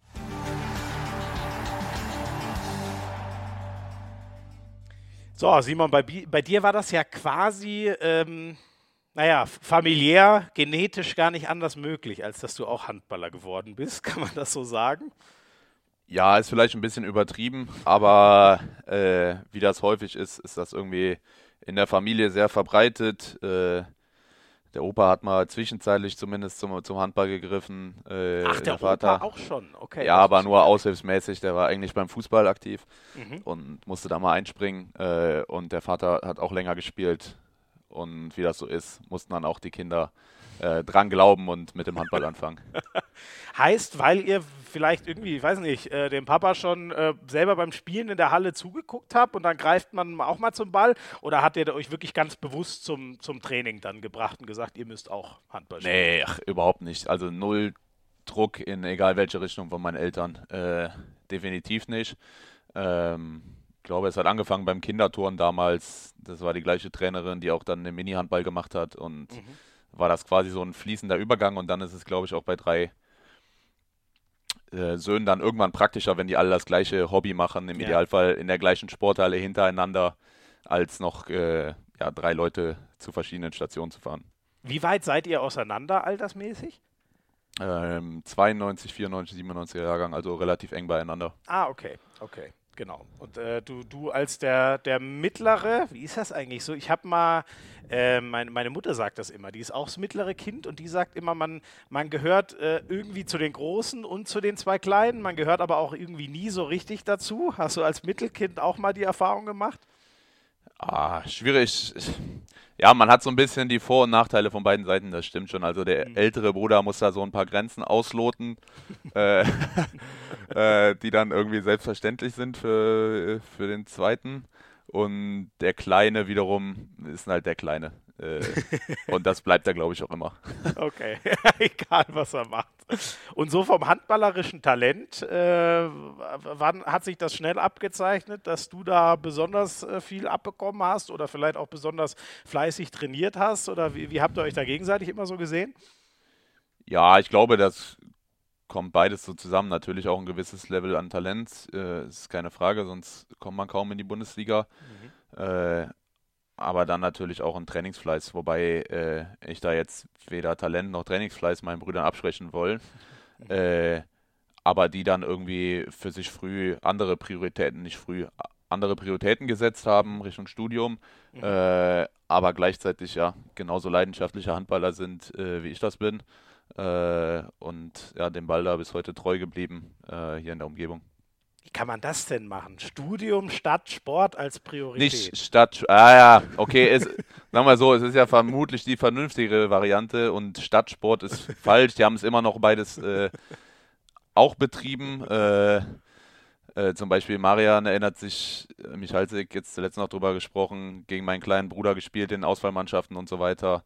Ah, äh, okay. also ganz talentfrei sind die beiden auch nicht gewesen. Stimmt, Marian ist ja, ah, ist Marian auch 97er 97er Jahrgang, genau, ja. Ja, ja, ja. Wie war das eigentlich? Ich weiß nicht, wusstest du eigentlich, dass der so ein bisschen auch vielleicht als, äh, als Ersatz für dich kommt? Äh, das ist ja dann auch irgendwie, ich weiß nicht, fühlt man sich da so ein bisschen vor Kopf gestoßen? Nee, also, naja, dass Marian ein guter Spieler ist und der in Minden gespielt hat und dadurch äh, auch von größeren Vereinen das Interesse auf sich gezogen hat, das ist ja ganz klar. Äh, und gleichzeitig ist auch klar, dass ein Verein in dem Moment, wo ich mich wieder verletze, auch so planen muss, mhm. als käme ich nicht wieder. Äh, man muss sich ja da, mussten die Füchse sich ja absichern und von daher äh, glaube ich, kann man sich ja als Verein oder als Mitspieler auch nur freuen über so, so gute Handballer und auch so einen guten, guten Jungen. Also ja, der unser Team typ, absolut ne? bereichert, ja, auf jeden Fall. Ähm, jetzt springe ich schon wieder völlig in den Themen hin und her, aber Struktur war noch nie meins. Wie findest du es eigentlich, dass Juri Knorr zu den äh, Rhein-Neckar-Löwen geht? Das ist ja so die heißeste News zuletzt gewesen. Mutiger Schritt. Also ich finde, spielt eine überragende Saison. Äh, und ich glaube, wenn man bereit ist und geduldig ist, äh, gibt es auch keinen besseren Lehrmeister vermutlich als Andy Schmid. Also mhm Erinnert mich so ein bisschen an eine Situation von Patrick Winczek, der nach Kiel gegangen ist und damals noch Markus Alm und äh, Toft Hansen vor ihm waren, wo auch alle in Gummersbach damals gesagt haben, oh, was macht er denn? Ja. Äh, hat dann ein Jahr relativ wenig gespielt, aber anscheinend trainiert wie ein Weltmeister und viel, viel gelernt und ist jetzt seit Jahren einer der besten Kreisläufer der Welt. Also so kann es auch gehen, wenn man da eben äh, Geduld und Trainingsfleiß mitbringt. Und ich kann mir schon vor, gut vorstellen, dass er da äh, ja auch Verantwortung bekommt und eben von Schmid äh, ja, das eine oder andere beigebracht bekommt und äh, die da so eben einen Nachfolger für, für Andi aufbauen können. Ja, ja, ja, sehr cool. Das ist, ja, ich glaube, Patrick Winzek ist ein sehr, sehr gutes Beispiel. Wenn das für Juri auch so läuft, dann haben, glaube ich, alle was davon. Mhm. Ähm, zurück zu dir. Ähm, du hast beim Birkesdorfer TV das Handballspiel. Den kennst du, hört so an, als würdest du den nicht kennen. Äh, richtig, oh, muss man den kennen? Nein, Nicht, nein, nein, alles gut. Alles gut. Erzähl mal, ist das so, ist das so der kleine Verein ums, ums Eck gewesen oder was? Wie muss ich mir den vorstellen? Genau, das ist ja unser Dorfverein, äh, wobei wir in der Jugend äh, relativ erfolgreich waren, also in dem Rahmen, wie das eben so ein kleinerer Verein sein kann. Mhm. Ähm, und hatten, glaube ich, zu einem Zeitpunkt alle Mannschaften auf, auf Landesebene spielen im männlichen Ach, und weiblichen okay. Bereich. Also das war schon, glaube ich, auch hier im, im, Handballverband Mittelrhein der einzige Verein, der das geschafft hat in der Breite. Ähm, ja, trotzdem ist es natürlich so, dass hier die, die ganz Talentierten dann irgendwann Richtung Dormagen oder Gummersbach, also Richtung ja. äh, Leistungszentren abwandern. Und das ist ja irgendwo der normale, normale Lauf der Dinge. Genau. Du bist, äh, jetzt muss ich kurz äh, rechnen, ähm, du warst so 15, als du dann den Schritt nach Dormagen gemacht hast? Ja, dürfte hinkommen. Musste man mit, mit 15 so ungefähr dann in etwa mal gucken, ob man ja das eben ernsthaft angeht oder warum war der Schritt nötig? Ja, also genauso ist es. Ich glaube, irgendwann reicht es eben nicht mehr oder es wird extrem schwierig, äh, in einem Anführungsstrichen Dorfverein zu bleiben, sondern Äh, man braucht da gute Trainer, auch Mitspieler, die einen täglich fordern, Wettkämpfe ja. auf einem anderen Niveau nochmal, äh, bei anderen Turnieren. Äh, und ja, wenn man auch die Ambition hat, glaube ich, rüberzukommen, dann, dann kommt man nicht drum rum, da so einen Schritt in so ein Leistungszentrum irgendwann zu machen. Und äh, ja, glaube ich, richtige Entscheidung im Nachhinein, nicht nur von der, von der handballerischen Entwicklung, sondern auch so, ähm, ja, mit welchen Leuten ich da zusammengearbeitet habe. Ähm, wären zum Beispiel der Jörg Bormann äh, zu nennen, der war so federführender Nachwuchstrainer, mhm. der jetzt in Gummersbach die Akademie macht und äh, Pascal Mahé, der der A-Jugendtrainer war, der Vater von Kontor Mahé, mhm. der mich auch wirklich weitergebracht hat. Äh, ja, das war absolut die richtige Entscheidung. Ja, und wie ist da so, ähm, wie ist da so der Unterschied? Was wird da im, im, im, Training so anders gemacht und vielleicht eben auch, weil die Mitspieler eine, eine andere Qualität äh, haben? Wie, wie muss ich mir so einen Wechsel vorstellen von dem Dorfverein, wo man jahrelang ausgebildet wurde und wenn man dann merkt, okay, jetzt ist das hier so richtig, äh, ja, leistungsmäßig, so heißt, heißen die Dinger ja auch nach Leistungszentren. Genau, also es ist einfach so von, von Breitensport, also ich meine, ich habe immer viel trainiert und so, aber ein Schritt Richtung, Richtung Leistungssport wird eben professioneller von, von den Strukturen, wird öfter trainiert, werden andere Trainingsschwerpunkte gesetzt, in dem Alter kommt dann Athletiktraining dazu, ähm, ja, alles auf ein anderes, anderes Level eben gehoben und glaube, dass das schon eine wichtige Erfahrung ist für, für Jugendhandballer und dass sich das ja auch mehr und mehr äh, dahin entwickelt, wie das im Fußball, glaube ich, schon einige Jahre zuvor passiert ist, äh, mhm. dass da diese Leistungszentren hochgezogen wurden. Und äh, meine, ich erlebe das jetzt in Berlin, äh, wo es natürlich noch mal viel extremer ist, aber naja, das ist Profisport, was die machen. Ja. Das muss man so sagen das ist ja auch so das, äh, ne? ich, als ich äh, mit Paul mal den Podcast vor einiger Zeit aufgenommen hat, hat er mich da so mal ein bisschen rumgeführt. Der war ja selber dort. Das ist ja auch schon ein eindrucksvoller Komplex, so, ne? Und die Möglichkeiten da in Berlin sehen ja auch richtig geil aus. Ja, definitiv. Das ist, ist Wahnsinn so mit dem riesigen Kraftraum, mit dem Videosystem in der Halle, äh, mit der Physiotherapie direkt dran. Das ist schon, ist schon Wahnsinn. Äh, finde ich auch manchmal zu krass für die Jungs, was, äh, mhm. was sie alles geboten kommen, weil ich stelle mir vor, okay, dann wechselst du aus der Jugend von den Füchsen zu einem Zweitligisten und dann geht das alles eine Stufe runter. Ja, ja. Da sagen die Jungs dann auch irgendwo, oh, wo sind wir denn hier? äh, so ungefähr, aber gleichzeitig eben auch gerechtfertigt, wenn man sieht, was die leisten. Äh, mhm. Also die haben von den Trainingsumfängen mehr Training, als wir das haben fast äh, gleichzeitig noch die Schule zu schaffen. Das ist schon, die sind schon gefordert, die Jungs. Das ist schon ein, ein riesiger Schritt dann noch äh, auch weit weg von zu Hause. Die trainieren mehr als ihr vom, vom Profiteam jetzt. Äh, ja, aber vielleicht auch aktuell, weil die keine Wettkämpfe haben und ja. morgens vor der Schule schon trainieren Ach, und bei krass. uns dann Fokus nochmal mehr auf Taktik, Regeneration ist. Und ja. das ist schon, die müssen schon einiges leisten, das kann man schon so sagen. Das sind, ja. sind auch einige gute Jungs, die jetzt die nächsten Jahre äh, hochkommen werden da bei Berlin.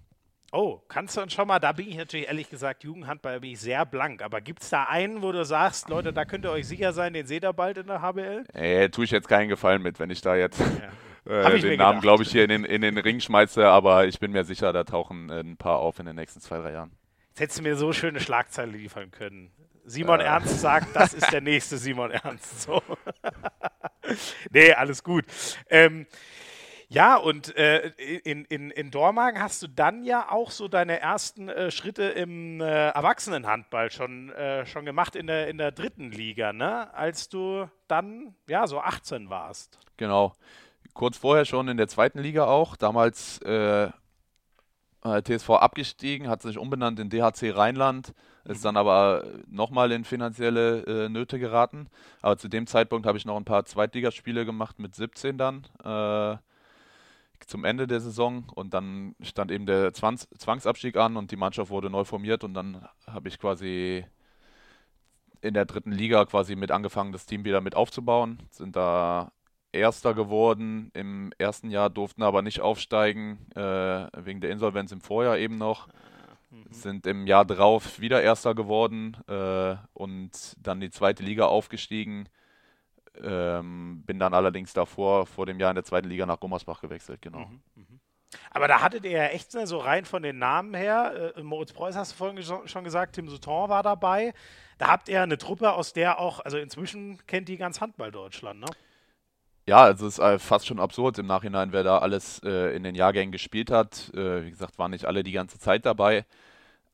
Aber da kann ich einige aufzählen. Also Moritz Preuß ist genannt, Tim Sutton war bei uns in Dormagen, äh, Joscha Ritterbach, der in Minden spielt, Basti mhm. Damm vom BAC, äh, Gerrit Gens, Peter Strohsack, die in der zweiten Liga spielen, der Patrick Hüter, der jetzt mit den USA zur, zur WM fährt, da war noch mhm. ein, ein Max Ori Hermann, der mit Hamburg Champions League-Sieger geworden ist, dann aber früh aufgehört hat, der Torwart. Äh, ja, also es ist schon, ist schon, schon verrückt im, im Nachhinein, wer da im Jahrgang 94, 95 alles äh, aufgetaucht ist hat er fast so was von den, von den Holländern im Fußball, wo man immer gesagt hat, wenn die einmal alle ihre Spieler zusammenhalten könnten bei Ajax oder so, dann würden die alles gewinnen. So, so ein bisschen. Also ungefähr, ja. Mal gucken, ob das ja. nochmal klappt.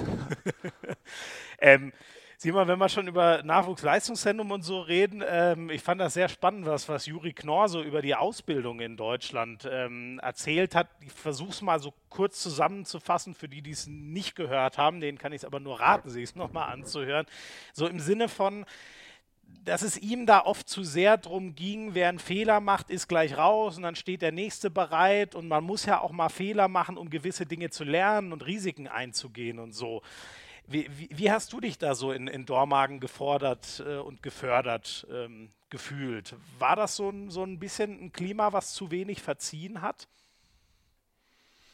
Boah, schwer zu sagen. Also ist, glaube ich, abhängig auch von, von deiner Situation, deinem Standort, wo du bist, einfach von deinem, von deinem Trainer. Also äh, kann da nicht sagen, dass ich da so ein Gefühl hatte, sondern hatte da nach wie vor viel Spaß am Handball und äh, hatte das Gefühl, ich kann mich da verbessern. Ähm, natürlich hat man auch äh, Konkurrenten, die eben auch drauf brennen, auf dem Spiel, mhm. Spielfeld zu sein. Das ja. ist ganz normal. Von daher wird dann auch, wie es eben beim Leistungssport der Gedanke ist, okay, der bessere Spiel am Ende. Mhm. Ähm, aber da hatte ich jetzt nicht, äh, wie Juri das jetzt anscheinend beschrieben hat, so ein, so ein Gefühl, dass da ähm, Fehler gar nicht erlaubt sind. Glaube aber trotzdem, dass es andere Schwerpunkte gibt in, äh, in anderen, in anderen Ländern, also äh, ob das jetzt in Frankreich ist oder in, in oder in Spanien, dass da äh, andere Themen im Mittelpunkt stehen. Mhm, mh. ähm, für dich, du hast dann eben gesagt, ihr, ihr wart, ihr wart echt ähm, erfolgreich äh, in, in Dormagen. Für dich ging es dann weiter nach äh, Gummersbach. War das, war das auch klar, dass du je, so gut bist, dass du dann schon relativ schnell den, den, ersten, den Schritt in die erste Bundesliga äh, machen kannst und auch solltest? Boah, ist schwer zu sagen jetzt. Also, es hat gut geklappt im Nachhinein, aber äh, ist jetzt für mich halt nur Spekulation, wie es anders verlaufen wäre, hätte ich noch ein Jahr zweite Liga gemacht. Mhm. Aber in Gummersbach, das war eine coole Zeit damals, äh, weil wir eine extrem junge Mannschaft, eine extrem hungrige Mannschaft zusammengestellt haben, äh, die auch alle oder einige aus der zweiten Liga kommen. Also Julius kam damals kühn aus, äh, aus Essen in der zweiten Liga, ich kam sogar aus der dritten Liga, aus Dormagen ein Andi Schröder, äh, spielt jetzt in Coburg, kam mhm. aus der zweiten Liga aus Neuhausen. Ähm, also das hat schon, schon ganz gut gepasst damals. Äh, von daher war das für mich ein guter Schritt, weil ich wusste, okay, äh, ist eine Mannschaft, wo ich mich entwickeln kann und wo ich aber auch die Chance habe ähm, auf, auf Spielanteile. Und von ja. daher äh, jetzt rückblickend die richtige Entscheidung, aber ja, vorher natürlich äh, schon mit Unsicherheiten verbunden. Ja, klar, klar. Weiß man ja nie, ob das neue Niveau, ob man das direkt auch so, so, so gut reißt wie das alte quasi. Genau. Ähm, die großen Zeiten sind ja leider vorbei. Jetzt geht es erstmal für, für den VfL darum, wieder in die erste Liga hochzukommen. Aber äh, trotzdem hat der Verein ja eine unfassbare Historie, Meisterschaften, Champions League-Titel ähm, äh, eingesammelt und so. Hatte das auch einen besonderen Reiz irgendwie für dich, für, ich sage jetzt mal, den großen VfL Gummersbach zu spielen? Ja, also die ganz großen Zeiten habe ich persönlich ja nicht mehr mitbekommen, aber mhm. natürlich weiß man um die Historie. Und äh, wie gesagt, ich bin ja in der Nähe von Köln hier aufgewachsen. Der VfL hat damals regelmäßig in der, in der Köln Arena gespielt und da war schon, waren wir schon sehr, sehr häufig zu Gast, äh, mhm. bei den Spielen zugeschaut. Ähm, von daher hatte das natürlich schon einen, einen besonderen Reiz, äh, beim, beim VfL zu spielen, hier in der Nähe zu spielen und ähm, glaube auch, und das erlebe ich nach wie vor, dass der VfL äh, wenn man irgendwie redet, viele Leute verbinden Gummersbach immer noch mit, mit, dieser, mit dieser Vergangenheit und sagen, boah, die sind noch mega gut. äh, was ein paar Jahre zurückliegt. Ähm, aber es hat schon noch Strahlkraft, der, der Verein. Also das ist schon, ist schon, ist schon Wahnsinn. Und äh, momentan sind sie auch auf einem ganz guten Weg wieder zurück in Liga 1 und drücke ja. ich natürlich die Daumen, dass das klappt. Ja. Glaube auch nach, nach zwei Jahren, und so habe ich das auch ein bisschen verstanden, immer nach zwei Jahren sollte man dann auch mal wieder hoch, sonst wird es unter anderem finanziell irgendwann nicht mehr, nicht mehr einfacher. Mhm. Ähm, ja, da hast du dann deinen äh, äh, Schritt so in den Profi-Handball dann endgültig geschafft. Ähm, darum geht es auch so im weitesten Sinne in der ersten Sprachnachricht von einem deiner Brüder. Wir hören mal kurz rein. Schöne Grüße in die Runde. Hier ist Aaron, Simons kleiner Bruder. Die Geschichte, die ich beisteuern will zu dem Podcast, ist eine ganz kurze. Und zwar ist es so, dass Simon, als er mit, ich würde schätzen, 14, 15 Jahren bemerkt hat, wohin sein handballerisches Talent ihn führen kann, ähm, da hat er meinen Eltern versprochen, dass er, wenn er es bis in die Bundesliga schafft, diesen Schritt macht, dass er dann sie einlädt zu einem Brunch im Hotel Ernst in Köln. Und das ist natürlich sehr passend bei dem Namen. Und das Hotel ist direkt am Dom gelegen, also auch in bester Lage. Und das, was dann als erstes als utopisch abgetan wurde, hm, hat sich dann bewahrheitet. Simon hat sein erstes Bundesligaspiel gemacht und danach sind meine Eltern mit ihm zusammen doch zum Brunch gefahren. Wie äh, heißt, wer, wer, hat da auf oder gegen dich äh, gewettet, dass du das, oder war das nur eine nette Geste von dir, die Eltern da mal einzuladen? Boah, dagegen hat da, hat da keiner gewettet, aber äh, wie Aaron, der übrigens gestern sich die Erlaubnis abgeholt hat, wie sich das für einen kleinen Bruder gehört, hat mir nicht gesagt, was er hier erzählt, aber hat gesagt, ist das okay, wenn ich da was hinschicke? Stark. Ganz pflichtbewusst. Äh, habe ich gesagt, ja, äh, aber denk bitte gut drüber nach, was du da erzählst. Äh, nee, und ja, net, nette Anekdote, die eben nur zeigt, okay, dass das schon lange so ein Traum war, eben mal in die mhm. Bundesliga zu kommen und dann ja. irgendwie dumm dahergesagt. Äh, ich glaube, ich war sogar noch jünger, als Aaron das gerade gesagt hat. Äh, und dass sich das dann eben so bewahrheitet hat, äh, war eben im Nachhinein eine lustige, lustige Story und dann war ich eben auch gezwungen, da mein äh, mein Verbrechen, äh, Ver, Vers, Versprechen einzulösen. So. Verbrechen ist auch äh, schön. ähm, aber ganz witzig, dass dein, dein Bruder, also macht in diesem Kontext ja auch Sinn. Ich muss irgendwie trotzdem schmunzeln, dass er sagt, äh, hier ist der kleine Bruder von Simon. Ja. Hast du ja. ihm das immer eingetrichtert, dass er sich so. Nee, nee, überhaupt nicht. So klein ist er auch nicht, aber äh, anscheinend sieht er sich da schon noch in der Rolle. ist ja auch schön, wenn man so einen äh, Beschützerbruder. Kann ich mir vorstellen, oder? Oder zwei sogar, ja. Stimmt, gibt ja noch den äh, noch älteren sozusagen, dein Bruder Jakob. Dann nehmen wir den doch auch gleich mit rein. Also eine Anekdote aus unserer Kindheit, die den Stellenwert des Handballs für Simon ganz schön zeigt, ist die folgende. Simon und ich waren nach unserer Kommunion, wie viele andere unserer Handballspielenden Freunde auch, einige Jahre Messdiener. An einem Tag dann war es so, dass sich die Trainingszeit mit der Probe der Messdiener überschnitt und als dann auf die Trainingszeit zuging, wurde es in der Probe unter uns Handballjungs etwas unruhiger. Aber so richtig aus der Deckung hat sich dann niemand getraut, auch wenn alle gerne pünktlich losrollten. Bis auf Simon, der dann irgendwann dem Pastor gegenüber gesagt hat, es wäre gleich Training und da würde er auch pünktlich hinwollen. Und sich dann letztlich auch äh, zu gegebener Zeit seine Sachen geschnappt hat und zum Training gefahren ist. Während wir anderen meiner Erinnerung nach zumindest bis zum Schluss noch bei der Probe geblieben sind und erst später zum Training, weil wir uns da nicht so richtig zum Durchregen konnten, das nicht getraut haben. Ähm, ja, und Simon war damals eh Jugendlicher, maximal D-Jugendlicher äh, und hat sich da schon nicht vom Training abhalten lassen. Also Handball schlägt Kirche in deinem Leben. Ja, so ungefähr. Ich erinnere mich da auch noch an die, genau diese Formulierung vom, vom Pastor. Was ist dir denn jetzt wichtiger? Und äh, die passende Antwort hat er halt damals bekommen.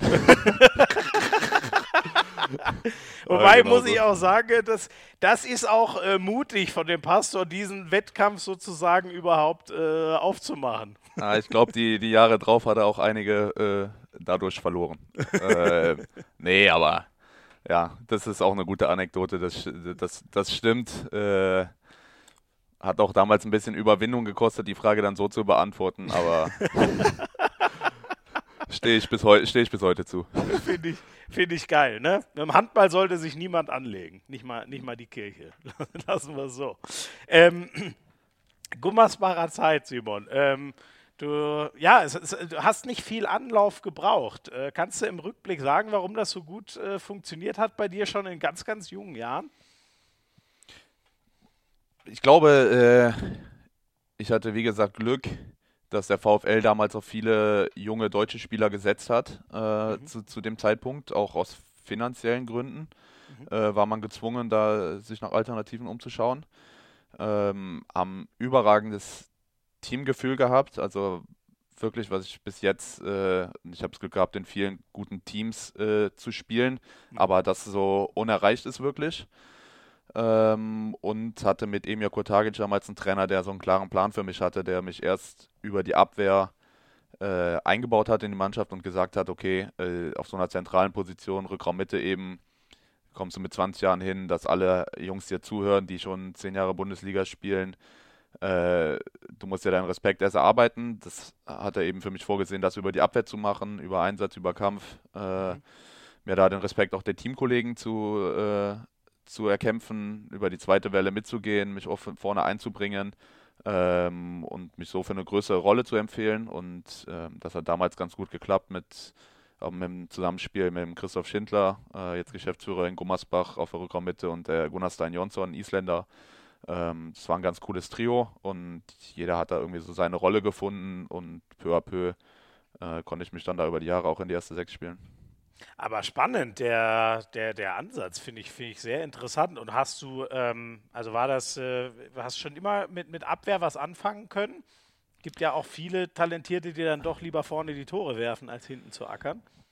Ja, zu 100 Prozent. Also ich, auch jetzt würde ich sagen, okay, äh, da kann man nicht das eine über das andere stellen. Das gehört irgendwie beides für einen, zum, zum kompletten Handballer dazu. Äh, auch wieder aus dem US-Sport fällt mir ein Zitat von LeBron James, der, glaube ich, gesagt hat bei dieser Debatte über den GOAT, äh, den größten Spieler aller Zeiten, mhm. dass das für Tom Brady ja schwierig wäre, weil der ja nur die Hälfte des Spiels spielt. der spielt ja quasi nur, nur Angriff, äh, bringt die Position und der Sport halt mit sich, aber ist irgendwie was dran, dass man irgendwie äh, beides verbinden muss und für mich ja. deswegen auch umso faszinierender die Spieler, die das eben beides äh, auf Weltklasse-Niveau machen. Mhm. Wer ist da für dich herausragend? Gibt es einen, wo du sagen würdest, der ist äh, auf beiden Seiten des Feldes ultimativ gut sozusagen? Ja gut, das sind jetzt auch die absolut größten Namen. Also aktuell in der Bundesliga Dufniak natürlich, ähm, egal in welcher Abwehrformation. Äh, auch Peke, der jetzt MVP wurde, der vorne und hinten Weltklasse ist, nicht so ja. spektakulär wie das andere.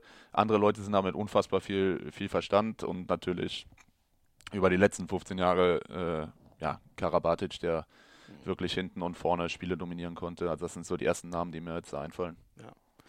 Ähm, aber dann, dann muss man ja sagen, der aktuelle ähm, Welthandballer des Jahres, äh, ich meine, der, der wirft ja kaum Tore und macht offensiv auch quasi nichts. Das muss ja dann eine Fehlwahl gewesen sein. Na, auf keinen Fall. Landin ist äh, amtierender, oder? Ja, genau. Nee, auch absolut zu Recht. Ich glaube auch nur WM 2019 da im Kopf, als er das Tor mal kurz vernagelt hat im Finale. Ja, das war irre, ne? Und immer zur Stelle ist, wenn er, wenn er gebraucht wird. Und äh, auch absolut, absolut zu Recht. Äh, nichtsdestotrotz, weil du eben gefragt hast, Angriff oder Abwehr, ja, ja. gehört für mich beides irgendwie zusammen beim kompletten Spieler und glaube auch, dass das im modernen Handball diese Spezialisten immer weniger werden. Mhm. Mhm.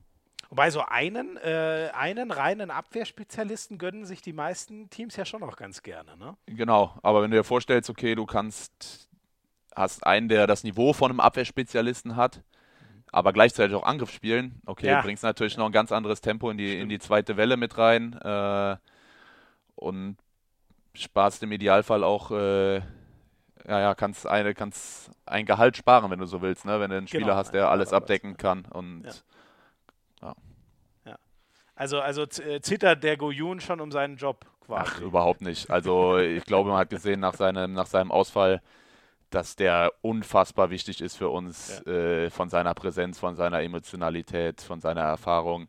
Äh, der tut uns schon gut und wir eben nicht diesen Spezialisten haben oder eben nicht den Spezialisten haben, der beides auf diesem Niveau vorne und hinten machen kann. Und mhm. äh, da haben die Jungs definitiv ihre Berechtigung. Traumvorstellung eben, okay, du hast einen Goyon, der das hinten kann und vorne ja. noch, äh, die auch noch die, die, die Pässe zaubert. Ja, vorne den Damgard macht, sage ich jetzt einfach mal. Aber Ungefähr, genau. Da gibt da gibt's nicht so viele auf der Welt, ne? um nicht zu sagen, es gibt eigentlich gar keine. ähm, wie wie war es dann für dich, ähm, äh, von, von Dago Sigurdsson auch schon in ganz jungen Jahren ähm, Nationalmannschaft berufen zu werden? Das hat ja dann äh, bis zu dem großen Titel auch nicht lange gedauert. Ja, absolut überraschend. Also ich erinnere mich noch an den Anruf von Dagur, WM-Vorbereitung 2015. Äh, habe ich mein Debüt gegeben auf Island. Ähm, und ja, ich hatte maximal 20 Bundesligaspiele bis dahin gemacht. Ja, also ein halbes Jahr vorher habe ich noch in der dritten Liga gespielt. Und 20 Bundesligaspiele später war ich auf einmal mit der Nationalmannschaft und äh, auch eine lustige Geschichte, habe ich Heine, glaube ich, auch schon mal erzählt. Wir waren im Hostel von Dagua Sigurdsson auf Island. Vier, der hat da ein Hostel. Genau, vier, vier Mannzimmer mit Hochbetten. Und ich wurde eingeteilt äh, in ein Zimmer und lag eben unter, unter Heine im Hochbett. Äh, ich lag über Heine, so rum. Und äh, ein ganz schlichtes äh, Hostel. Äh, und ich habe mich oben rumgedreht auf diesem Etagenbett und das ganze Bett hat geknarzt.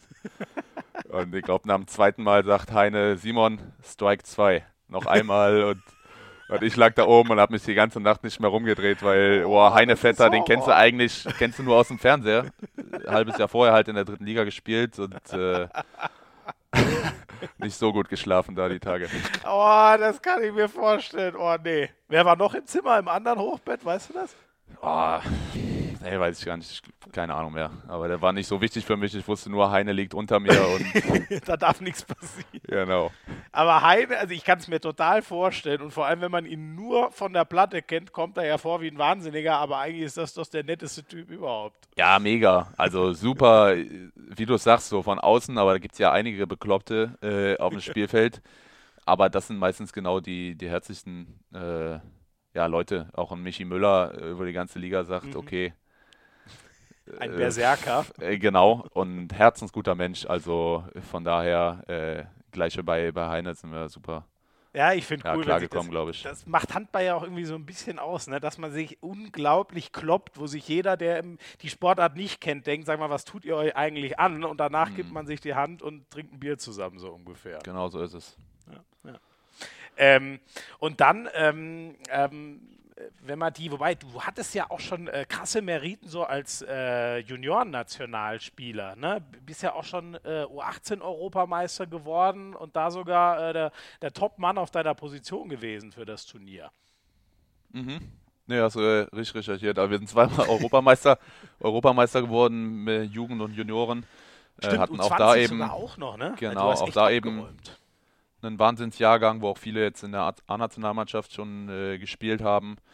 Äh, und ja, habe da auch ein oder zwei ganz gute Turniere gespielt. Mhm, mh.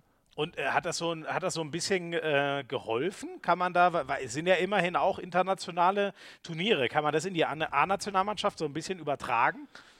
Ah, schwer zu sagen. Also, weil ich es ist in dem Moment schon eine besondere Erfahrung, weil du es nicht mit einer Jugend-Bundesliga spielen oder so vergleichen kannst. Das ist, ist ganz anders. Äh, mit den K.O.-Spielen, mit den, mit den Reisen, mit anderen Mitspielern, mit stärkerer Konkurrenz. Aber kann ich jetzt nicht sagen. Also definitiv hat mir das in, in der weiteren Karriere geholfen. Wie weit jetzt für die A-Nationalmannschaft ist schwierig zu sagen, weil ich da eben ja nie eine tragende Rolle hatte. Mhm, ja. Ja, das stimmt. Du hast, ich weiß auch gar nicht, wie viel Spielzeit es war, aber du hattest nur Kurzeinsätze dann auch beim EM-Titel 20. Genau, also ich habe schon einige Länderspiele gemacht, aber eben nie in der ersten Reihe und äh, bei den Großturnieren auch äh, dann von der Bank kommt, halt in einer kleineren Rolle. Ja. Aber trotzdem, du bist ja nur Europameister 2016. Wie äh, für, manche sagen ja, äh, wenn sie wenig spielen, es fühlt sich aber anders an, als wenn man jetzt Stammspieler gewesen wäre. Wie gehst du sozusagen mit diesem Titel um?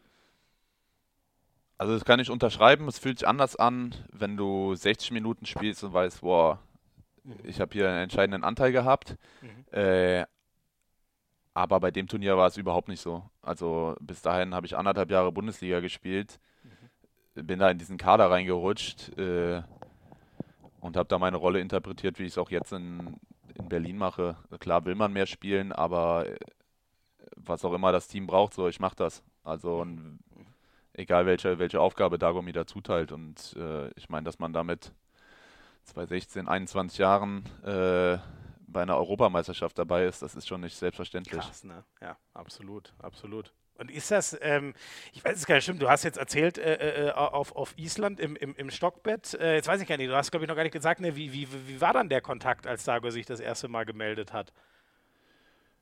Äh, ich glaube, Olli Rogisch hat sich das erste Mal gemeldet äh, Ah, okay. als Teamkoordinator und hat mich erreicht, als ich gerade mit, äh, mit meiner Dormagener Clique unterwegs war. Schön einen heben, oder wie? Ja, nicht ganz so, aber kurz davor. Und dann, was hat er gesagt? Wie läuft so ein Gespräch? Ja, es war eigentlich relativ kurz. Ich glaube, Mimi Kraus war damals ausgefallen in der Vorbereitung. Ähm, wie gesagt, ich war eigentlich im, im Urlaub und kam eben der Anruf, okay, äh, Mimi ist hier verletzt, wir brauchen jetzt fürs, fürs Training, für den Lehrgang auf Island, äh, brauchen wir, brauchen wir jemanden, Dago hat dich auf dem Schirm, du weißt ja schon, okay, du bist in diesem erweiterten Kader, Mhm. äh, dass ich dann tatsächlich einge, eingeladen wurde, okay, damit hat man eben eben nicht gerechnet. Äh, bin dann eben für diesen Lehrgang auf Island hingereist. Mimi war danach wieder fit, ist eben zur WM nach Katar gefahren und ich habe unfassbare Erfahrungen da direkt gemacht äh, mit Länderspielen.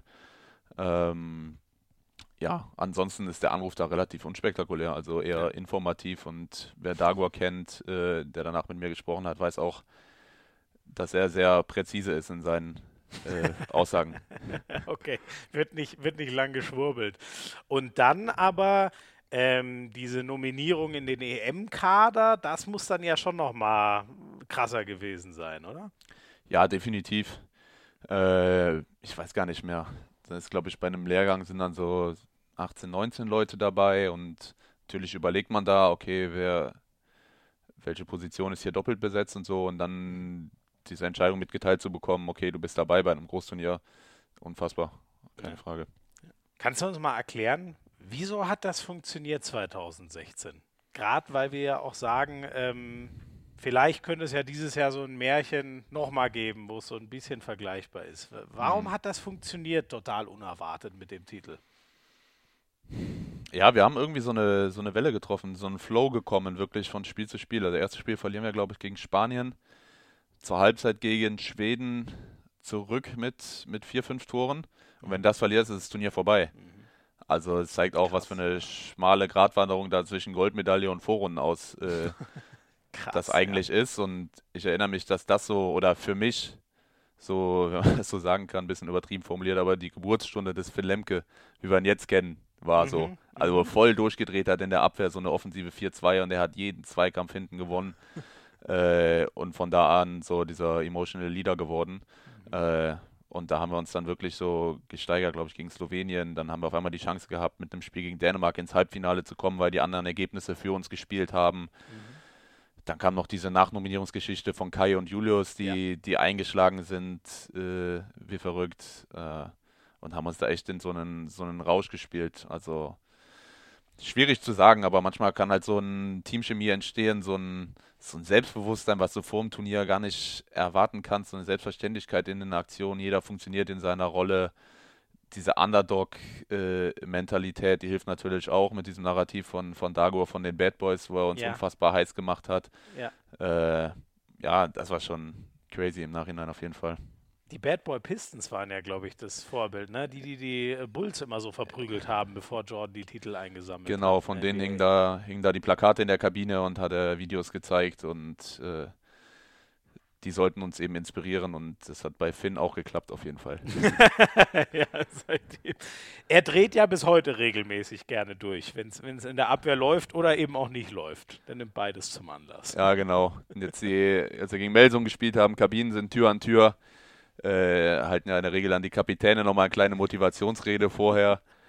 Und bei uns ja Paul Kapitän, äh, auch eher, eher ein ruhiger Vertreter, der so ja, mit gutem Beispiel vorangeht, immer so, als Vorbild vorangeht, äh, Professionalität und so, und äh, sagt ein paar Worte und in der Nebenkabine fängt Finn an zu schreien. und die konnten wir, die konnten wir parallel auch noch mithören, die, die Ansprache. Und hat sie dich auch ein bisschen heiß gemacht? Ja, wir haben gewonnen. Stimmt, gut von Finn. Ja, ich glaube 32, 30, ne? War Ja, eine ganz ungefähr. gute Schlacht, ja, ja. Ach, schön.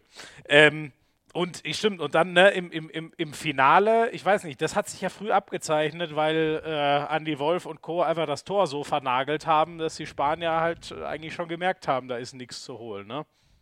Genau. Ja, das war, das war so die Krönung dieses Flows. Also ich Andy unfassbare Karriere gemacht seitdem, aber an dieses Level daran gemessen zu werden, ist auch eher undankbar, weil da nochmal ranzukommen, ja. das war ja wirklich absurd, was er da gehalten hat, in der Zusammenarbeit mit, mit der Abwehr mit Finn und Peke im Innenblock. Äh, ja, das war der, war der Wahnsinn, weil wir auch in der Vorrunde gegen Spanien mehr oder weniger chancenlos waren.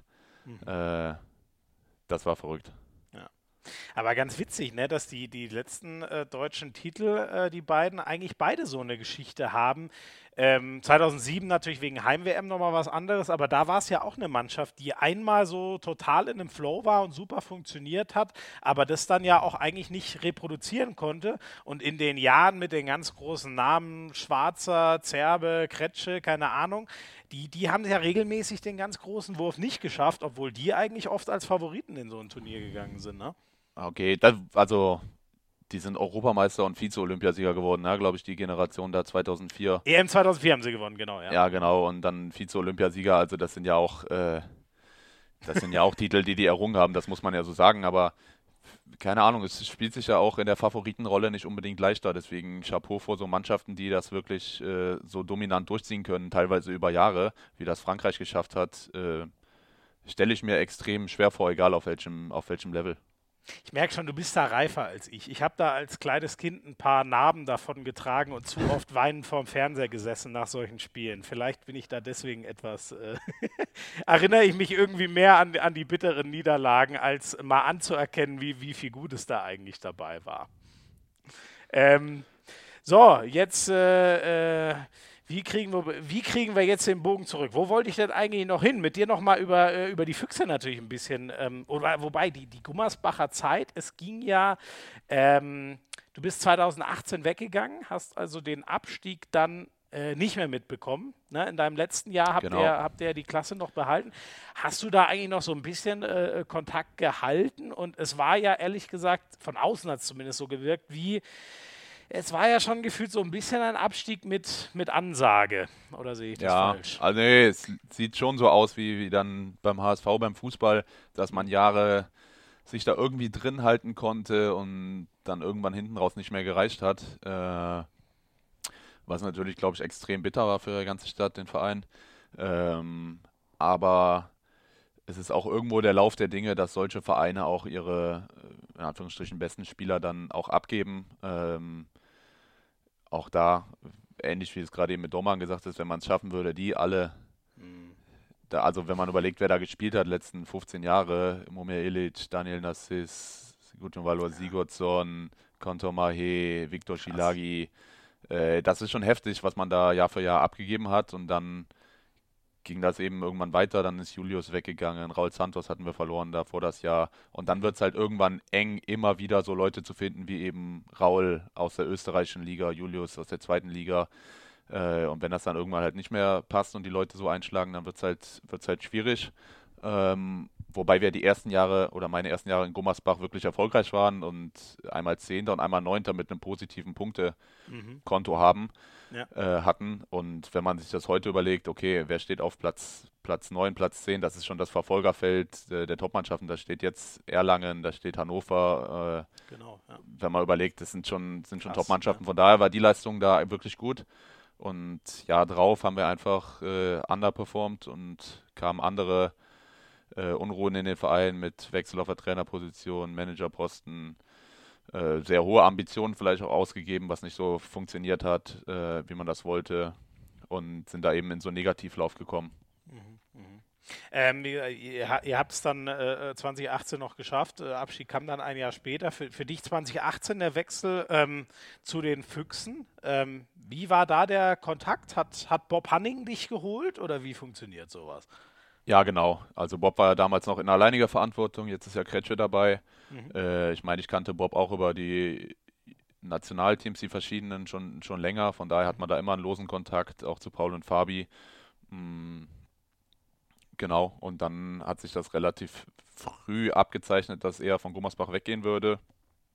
Ähm, und ist am Ende eben, ja, wie man so schön sagt, hat das Gesamtpaket in Berlin gestimmt. äh, was aber wirklich so war, weil, okay, sportliche Ambitionen des Vereins äh, gehen Richtung Europapokal, okay, da will ich auch hin. Äh, ich habe realistische Chancen, eine gute Rolle in, in, diesem Team zu haben. Damals sind auf meiner Position Steffen Feld und Peter Nenadic weggegangen. Mhm. Das heißt, äh, auch persönlich war da die Chance auf, auf Spielanteile.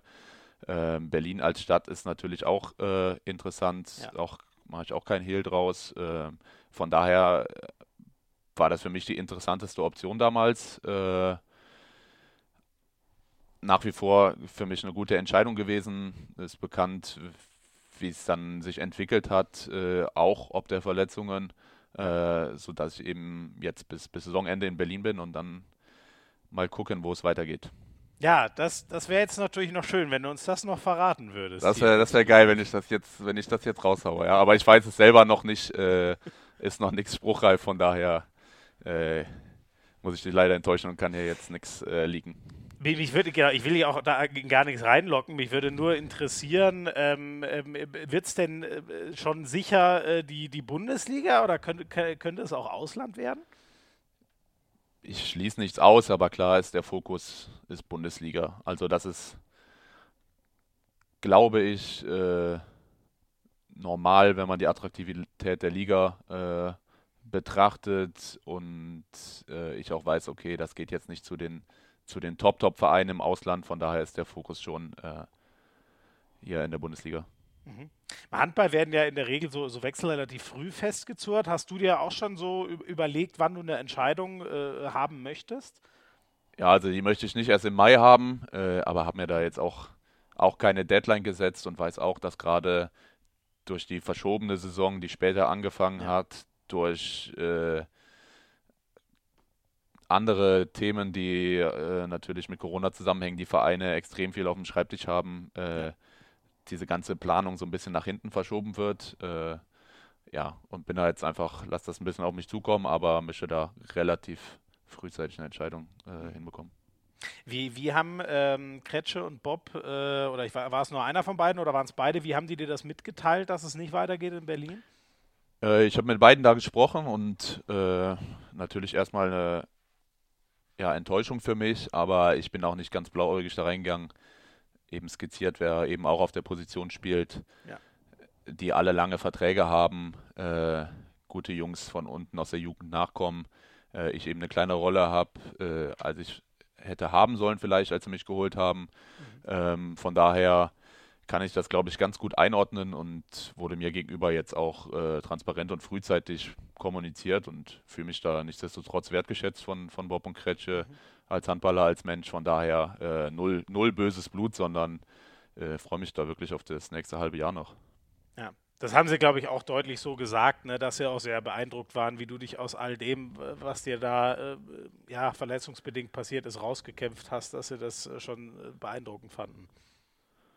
Ja, also genauso ist es. Ist nach wie vor ein gutes Verhältnis und äh, glaube, so muss es ja auch sein. Äh, das ist dann halt eben auch der Leistungssport, das gehört dazu, solche Entscheidungen. Natürlich bitter, wenn es in so eine Richtung geht. Äh, Gilt es aber zu akzeptieren und wenn man sich danach noch in die Augen schauen kann, äh, alles, alles in Ordnung. Ja, ja, ja. Und äh, haben sich schon sehr viele gemeldet? Das nur noch als abschließende Frage. Äh, will ich gar nicht ins Detail gehen. Äh, ist natürlich so, dass der, der Markt ein anderer ist, als der es vor drei Jahren für ja. mich war. Mhm. Es ist auch kein Geheimnis, aber es gibt noch Interessenten auf jeden Fall, ja. Das ist gut. Ich äh, würde mir das sehr wünschen und drücke dir die Daumen, dass wir uns, äh, dass wir uns auch weiterhin und dich vor allem in der, in der HBL noch auf der Platte sehen. Danke. Ähm, Du machst ja auch, äh, äh, du, du, du bist ja auch studiert, ne? Du hast Digital Management and Transformation äh, im, im, Master äh, gemacht oder bist gerade noch dabei, glaube ich. Ich ne? bin dran, da bin ich noch am Anfang, genau. Und du bist studiert, hört sich ein bisschen sehr hochgestochen an, aber ja, ich mache mach auch naja, noch einen Bachelor äh, musst du ja dann schon gemacht haben. Genau, den habe ich fertig, ja. Ja. Siehst du, hast du schon äh, mehr geschafft als ich in, in Sachen Studium, wenn du jetzt noch im, im, Master unterwegs bist. Was hast du für, ein, äh, für einen Bachelor gemacht? Äh, internationales Management nennt der. Eine ah, Hochschule ja. Ansbach, die haben einen Studiengang für Leistungssportler und äh, sind einige andere Handballer auch, Manuel Ja, ich, so Steffen. Weinhold, äh, sind da auch aufgetaucht. Ja, ja, ja. Und ähm, wa- wa- wa- was, was lernt man denn da in Digital Manage Management and Transformation? Ich bin, ich bin gerade erst, ich habe jetzt seit Oktober angefangen. Ach so, Aber, äh, frisch.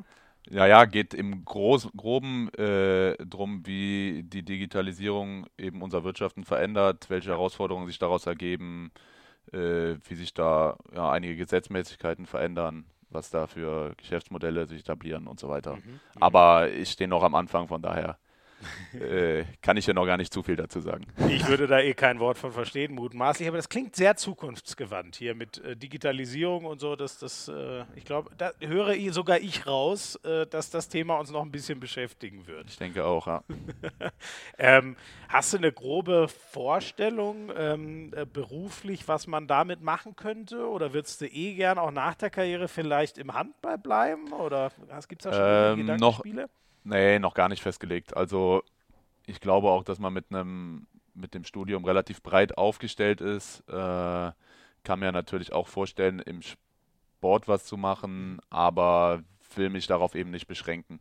Also gibt es noch viele andere interessante Themen abseits des, des Sports, auch wenn das natürlich äh, ja, eine Herzensangelegenheit ist. Ähm, aber ich glaube, man beschränkt sich natürlich, wenn man, wenn man sagt, okay, ich setze jetzt alles auf die Karte Trainer. Ja, ja. Also das ist natürlich auch ein, ein hohes Risiko, wenn man bedenkt, okay, da gibt es in Deutschland 40 Arbeitsplätze, äh, Ja. wo man das hauptamtlich machen kann. Das ist schon, Genau. schon extrem. Ja, ja, ja, da ist nicht so viel, völlig richtig. Ähm, in Sachen Management landen wir natürlich beim ja, mutmaßlich äh, besten, äh, vor allem mal einflussreichsten Manager, den wir im deutschen äh, Handball so haben. Denn auch von Bob Hanning haben wir noch mal was für dich bekommen. Eieieiei. Was fällt mir zu Simon Ernst ein? Ich äh, habe so viele Merkmale, dass es gar nicht, gar nicht so einfach ist, den, den, den, den Menschen und Sportler Simon äh, mal äh, so kurz und schnell zu beschreiben. Also ich finde ihn unfassbar reflektiert, ich finde ihn intelligent, ich finde ihn zielstrebig, ich finde ihn lustig, dass er sportlich und charakterlich eine glatte Eins ist, äh, braucht man, äh, glaube ich, äh, braucht man, glaube ich, nicht extra zu, zu erwähnen. Es ist vor allem ein Mensch, der extrem kämpferisch ist und ich habe ganz, ganz wenig Menschen in meinem Leben kennengelernt, die so sind wie er und er ist wirklich bereit, jeden Tag seine Komfortzone äh, zu verlassen, sonst wäre er auch in der Form nicht, äh, nicht wiedergekommen. Puh, ähm, ein Satz ist einfach ein großartiger Mensch und cooler Typ. Ich glaube, so ein Bob Hanning, den beeindruckt man ja nicht so leicht nachhaltig, weil der schon ein paar ganz gute Menschen und Handballer kennengelernt hat. Äh, was sagst du dazu, was er da so gesagt hat? Ja, ziemliche Lobeshymne, ne? Äh, keine Frage, aber ähm, Zu Recht. wir kennen uns doch gar nicht. Ja, ich habe doch schon viel von dir gehört. Ja, äh, nee, natürlich freut das einen, wenn man äh, so wahrgenommen wird und auch abseits vom, vom Handball äh, als feiner Kerl äh, wahrgenommen wird, dem einiges zugetraut wird und ähm, ja, freut mich natürlich da auch in Bob so einen, so einen Fürsprecher zu haben und ja, muss ich ihm einen Wein für ausgeben, für die Lobeshymne. auch, auch wenn der nach Bobs Geschmack ein bisschen teurer werden könnte. Oh ja, hat er da, hat er da einen feinen Gaumen, oder wie? Ich fürchte ja. Sehr gut. Und du? Bist du im Weinbusiness auch drin? Kennst du dich da aus?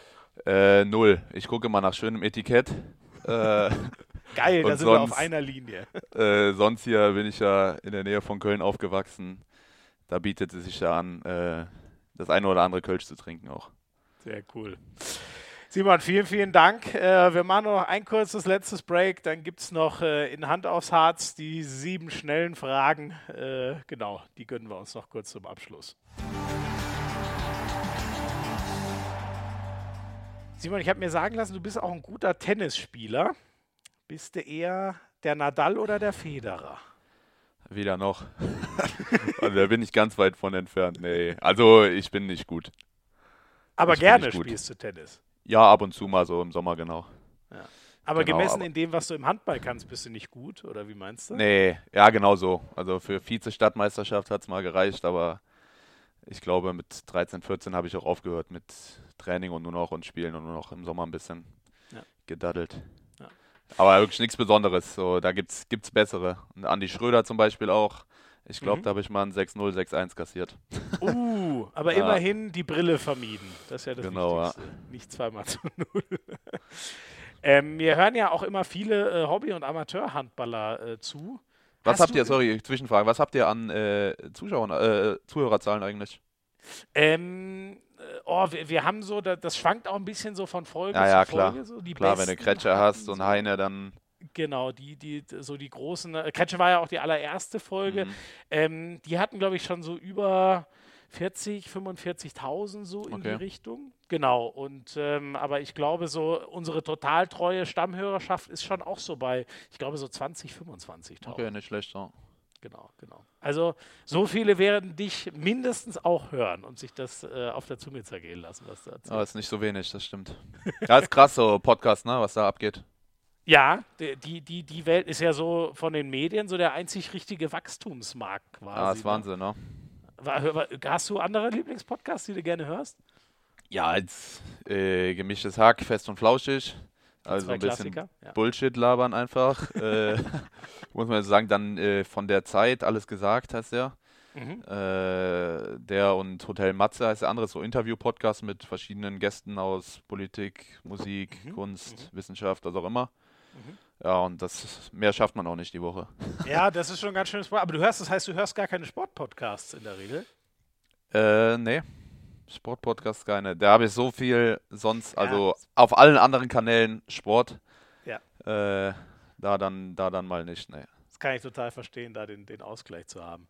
Ja. Ähm, hast, du, hast du so einen, äh, einen Lieblingsmove, wo du sagst, ey, das funktioniert eigentlich immer gut, den du so unseren äh, Hobbyhandballern, die hier zuhören, mitgeben könntest? Boah.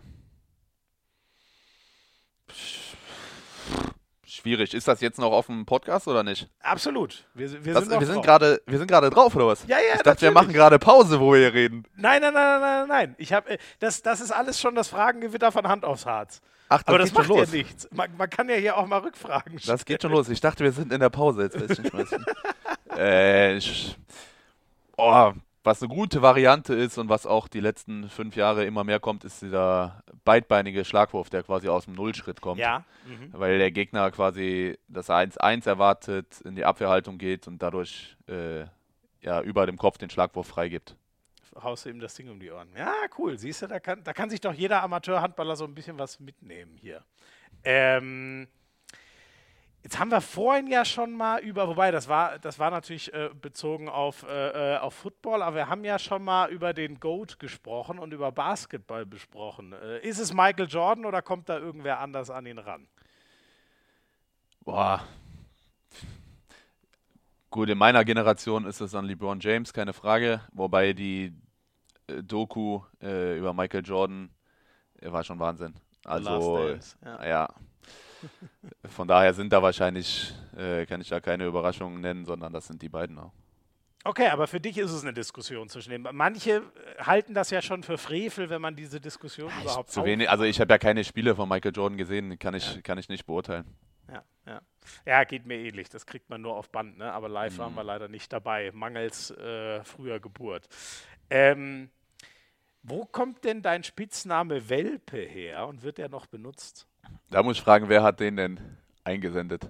Äh, das kann ich dir gar nicht sagen. Das habe ich einfach nur so auf meiner. Weiß ich ehrlich gesagt gar nicht, wo, wo, wo, wo diese Info herrscht. Äh, der kommt her, äh, Mittelrhein-Auswahl, aus dem Alter, also ist man vielleicht so 14, 15. Äh, und ich habe beim älteren Jahrgang einfach mitgespielt, bei den 93ern und war dementsprechend der Jüngste und war relativ klein und schmächtig noch.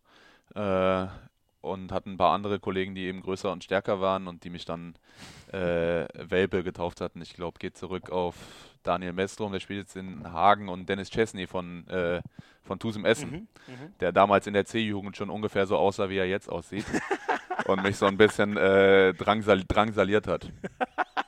Schön. Aber den hörst du nicht so gerne, den Namen? Oder wieso? Oder wolltest du nur wissen, Ach, wer geklappert einfach habe ich lange nicht mehr gehört, sagen wir mal so. Also ich bin ja jetzt auch nicht mehr klein und schmächtig und kommen Nee, auch immer, immer jüngere Spieler nach, von daher äh, bin ich nicht mehr der Welpe. Ne? Nee, das passt nicht mehr so ganz. Ähm, ich habe mir sagen lassen, du hast das Backen für dich entdeckt in der Corona-Zeit.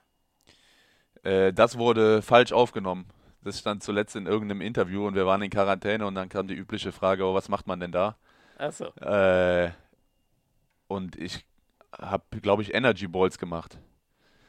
Und Das, äh, es ist streng genommen nicht mal backen, weil ich den Backofen dafür gar nicht benutzen musste. So. Also Wa- Was sind, was sind das für. Ist das so eine. äh, So, Ach ja, so- so Powerfood zu einem genau. Bällchen zusammen? so oder? ein fancy Zeug, was jetzt modern ist und gut schmeckt und gleichzeitig noch gesund sein soll.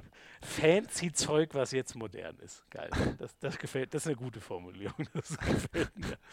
Ähm, du hast die EM 2016 gewonnen, du hast zwei Jugend-Junioren-EMs gewonnen. Ähm, welchen Vereinstitel würdest du denn gern mal gewinnen? Überhaupt ein.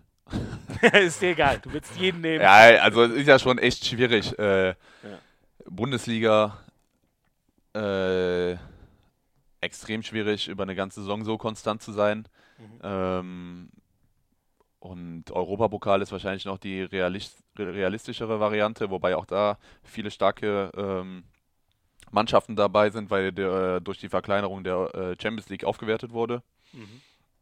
Von daher, ich nehme, was da kommt und äh, denke auch, dass das jetzt mit, dem, mit den Füchsen ganz gute Chance äh, wäre. Der mich. wird ja gern mal von deutschen Teams abgeräumt, der Genau. Europapokal, ne? rein historisch gesehen. Ähm, abschließend, das interessiert mich immer privat ganz besonders. Ich hoffe, die Hörer auch und einen Berliner muss ich das fragen, äh, oder einen, der jetzt lange in Berlin war. Wo gibt es denn den besten Döner in Berlin? Hast du da eine Spezial Spezialadresse? Er wird dir nichts sagen, aber ich empfehle dir äh, Alibaba am Boxhagener Platz, wenn Mhm. du mal da bist. Ja, dann muss ich, gut, ich schreibe mir das auf, weil, wenn, genau, ich werde dann da Aber dann nehmen die Alibaba Platte, ist noch besser als der Döner an sich.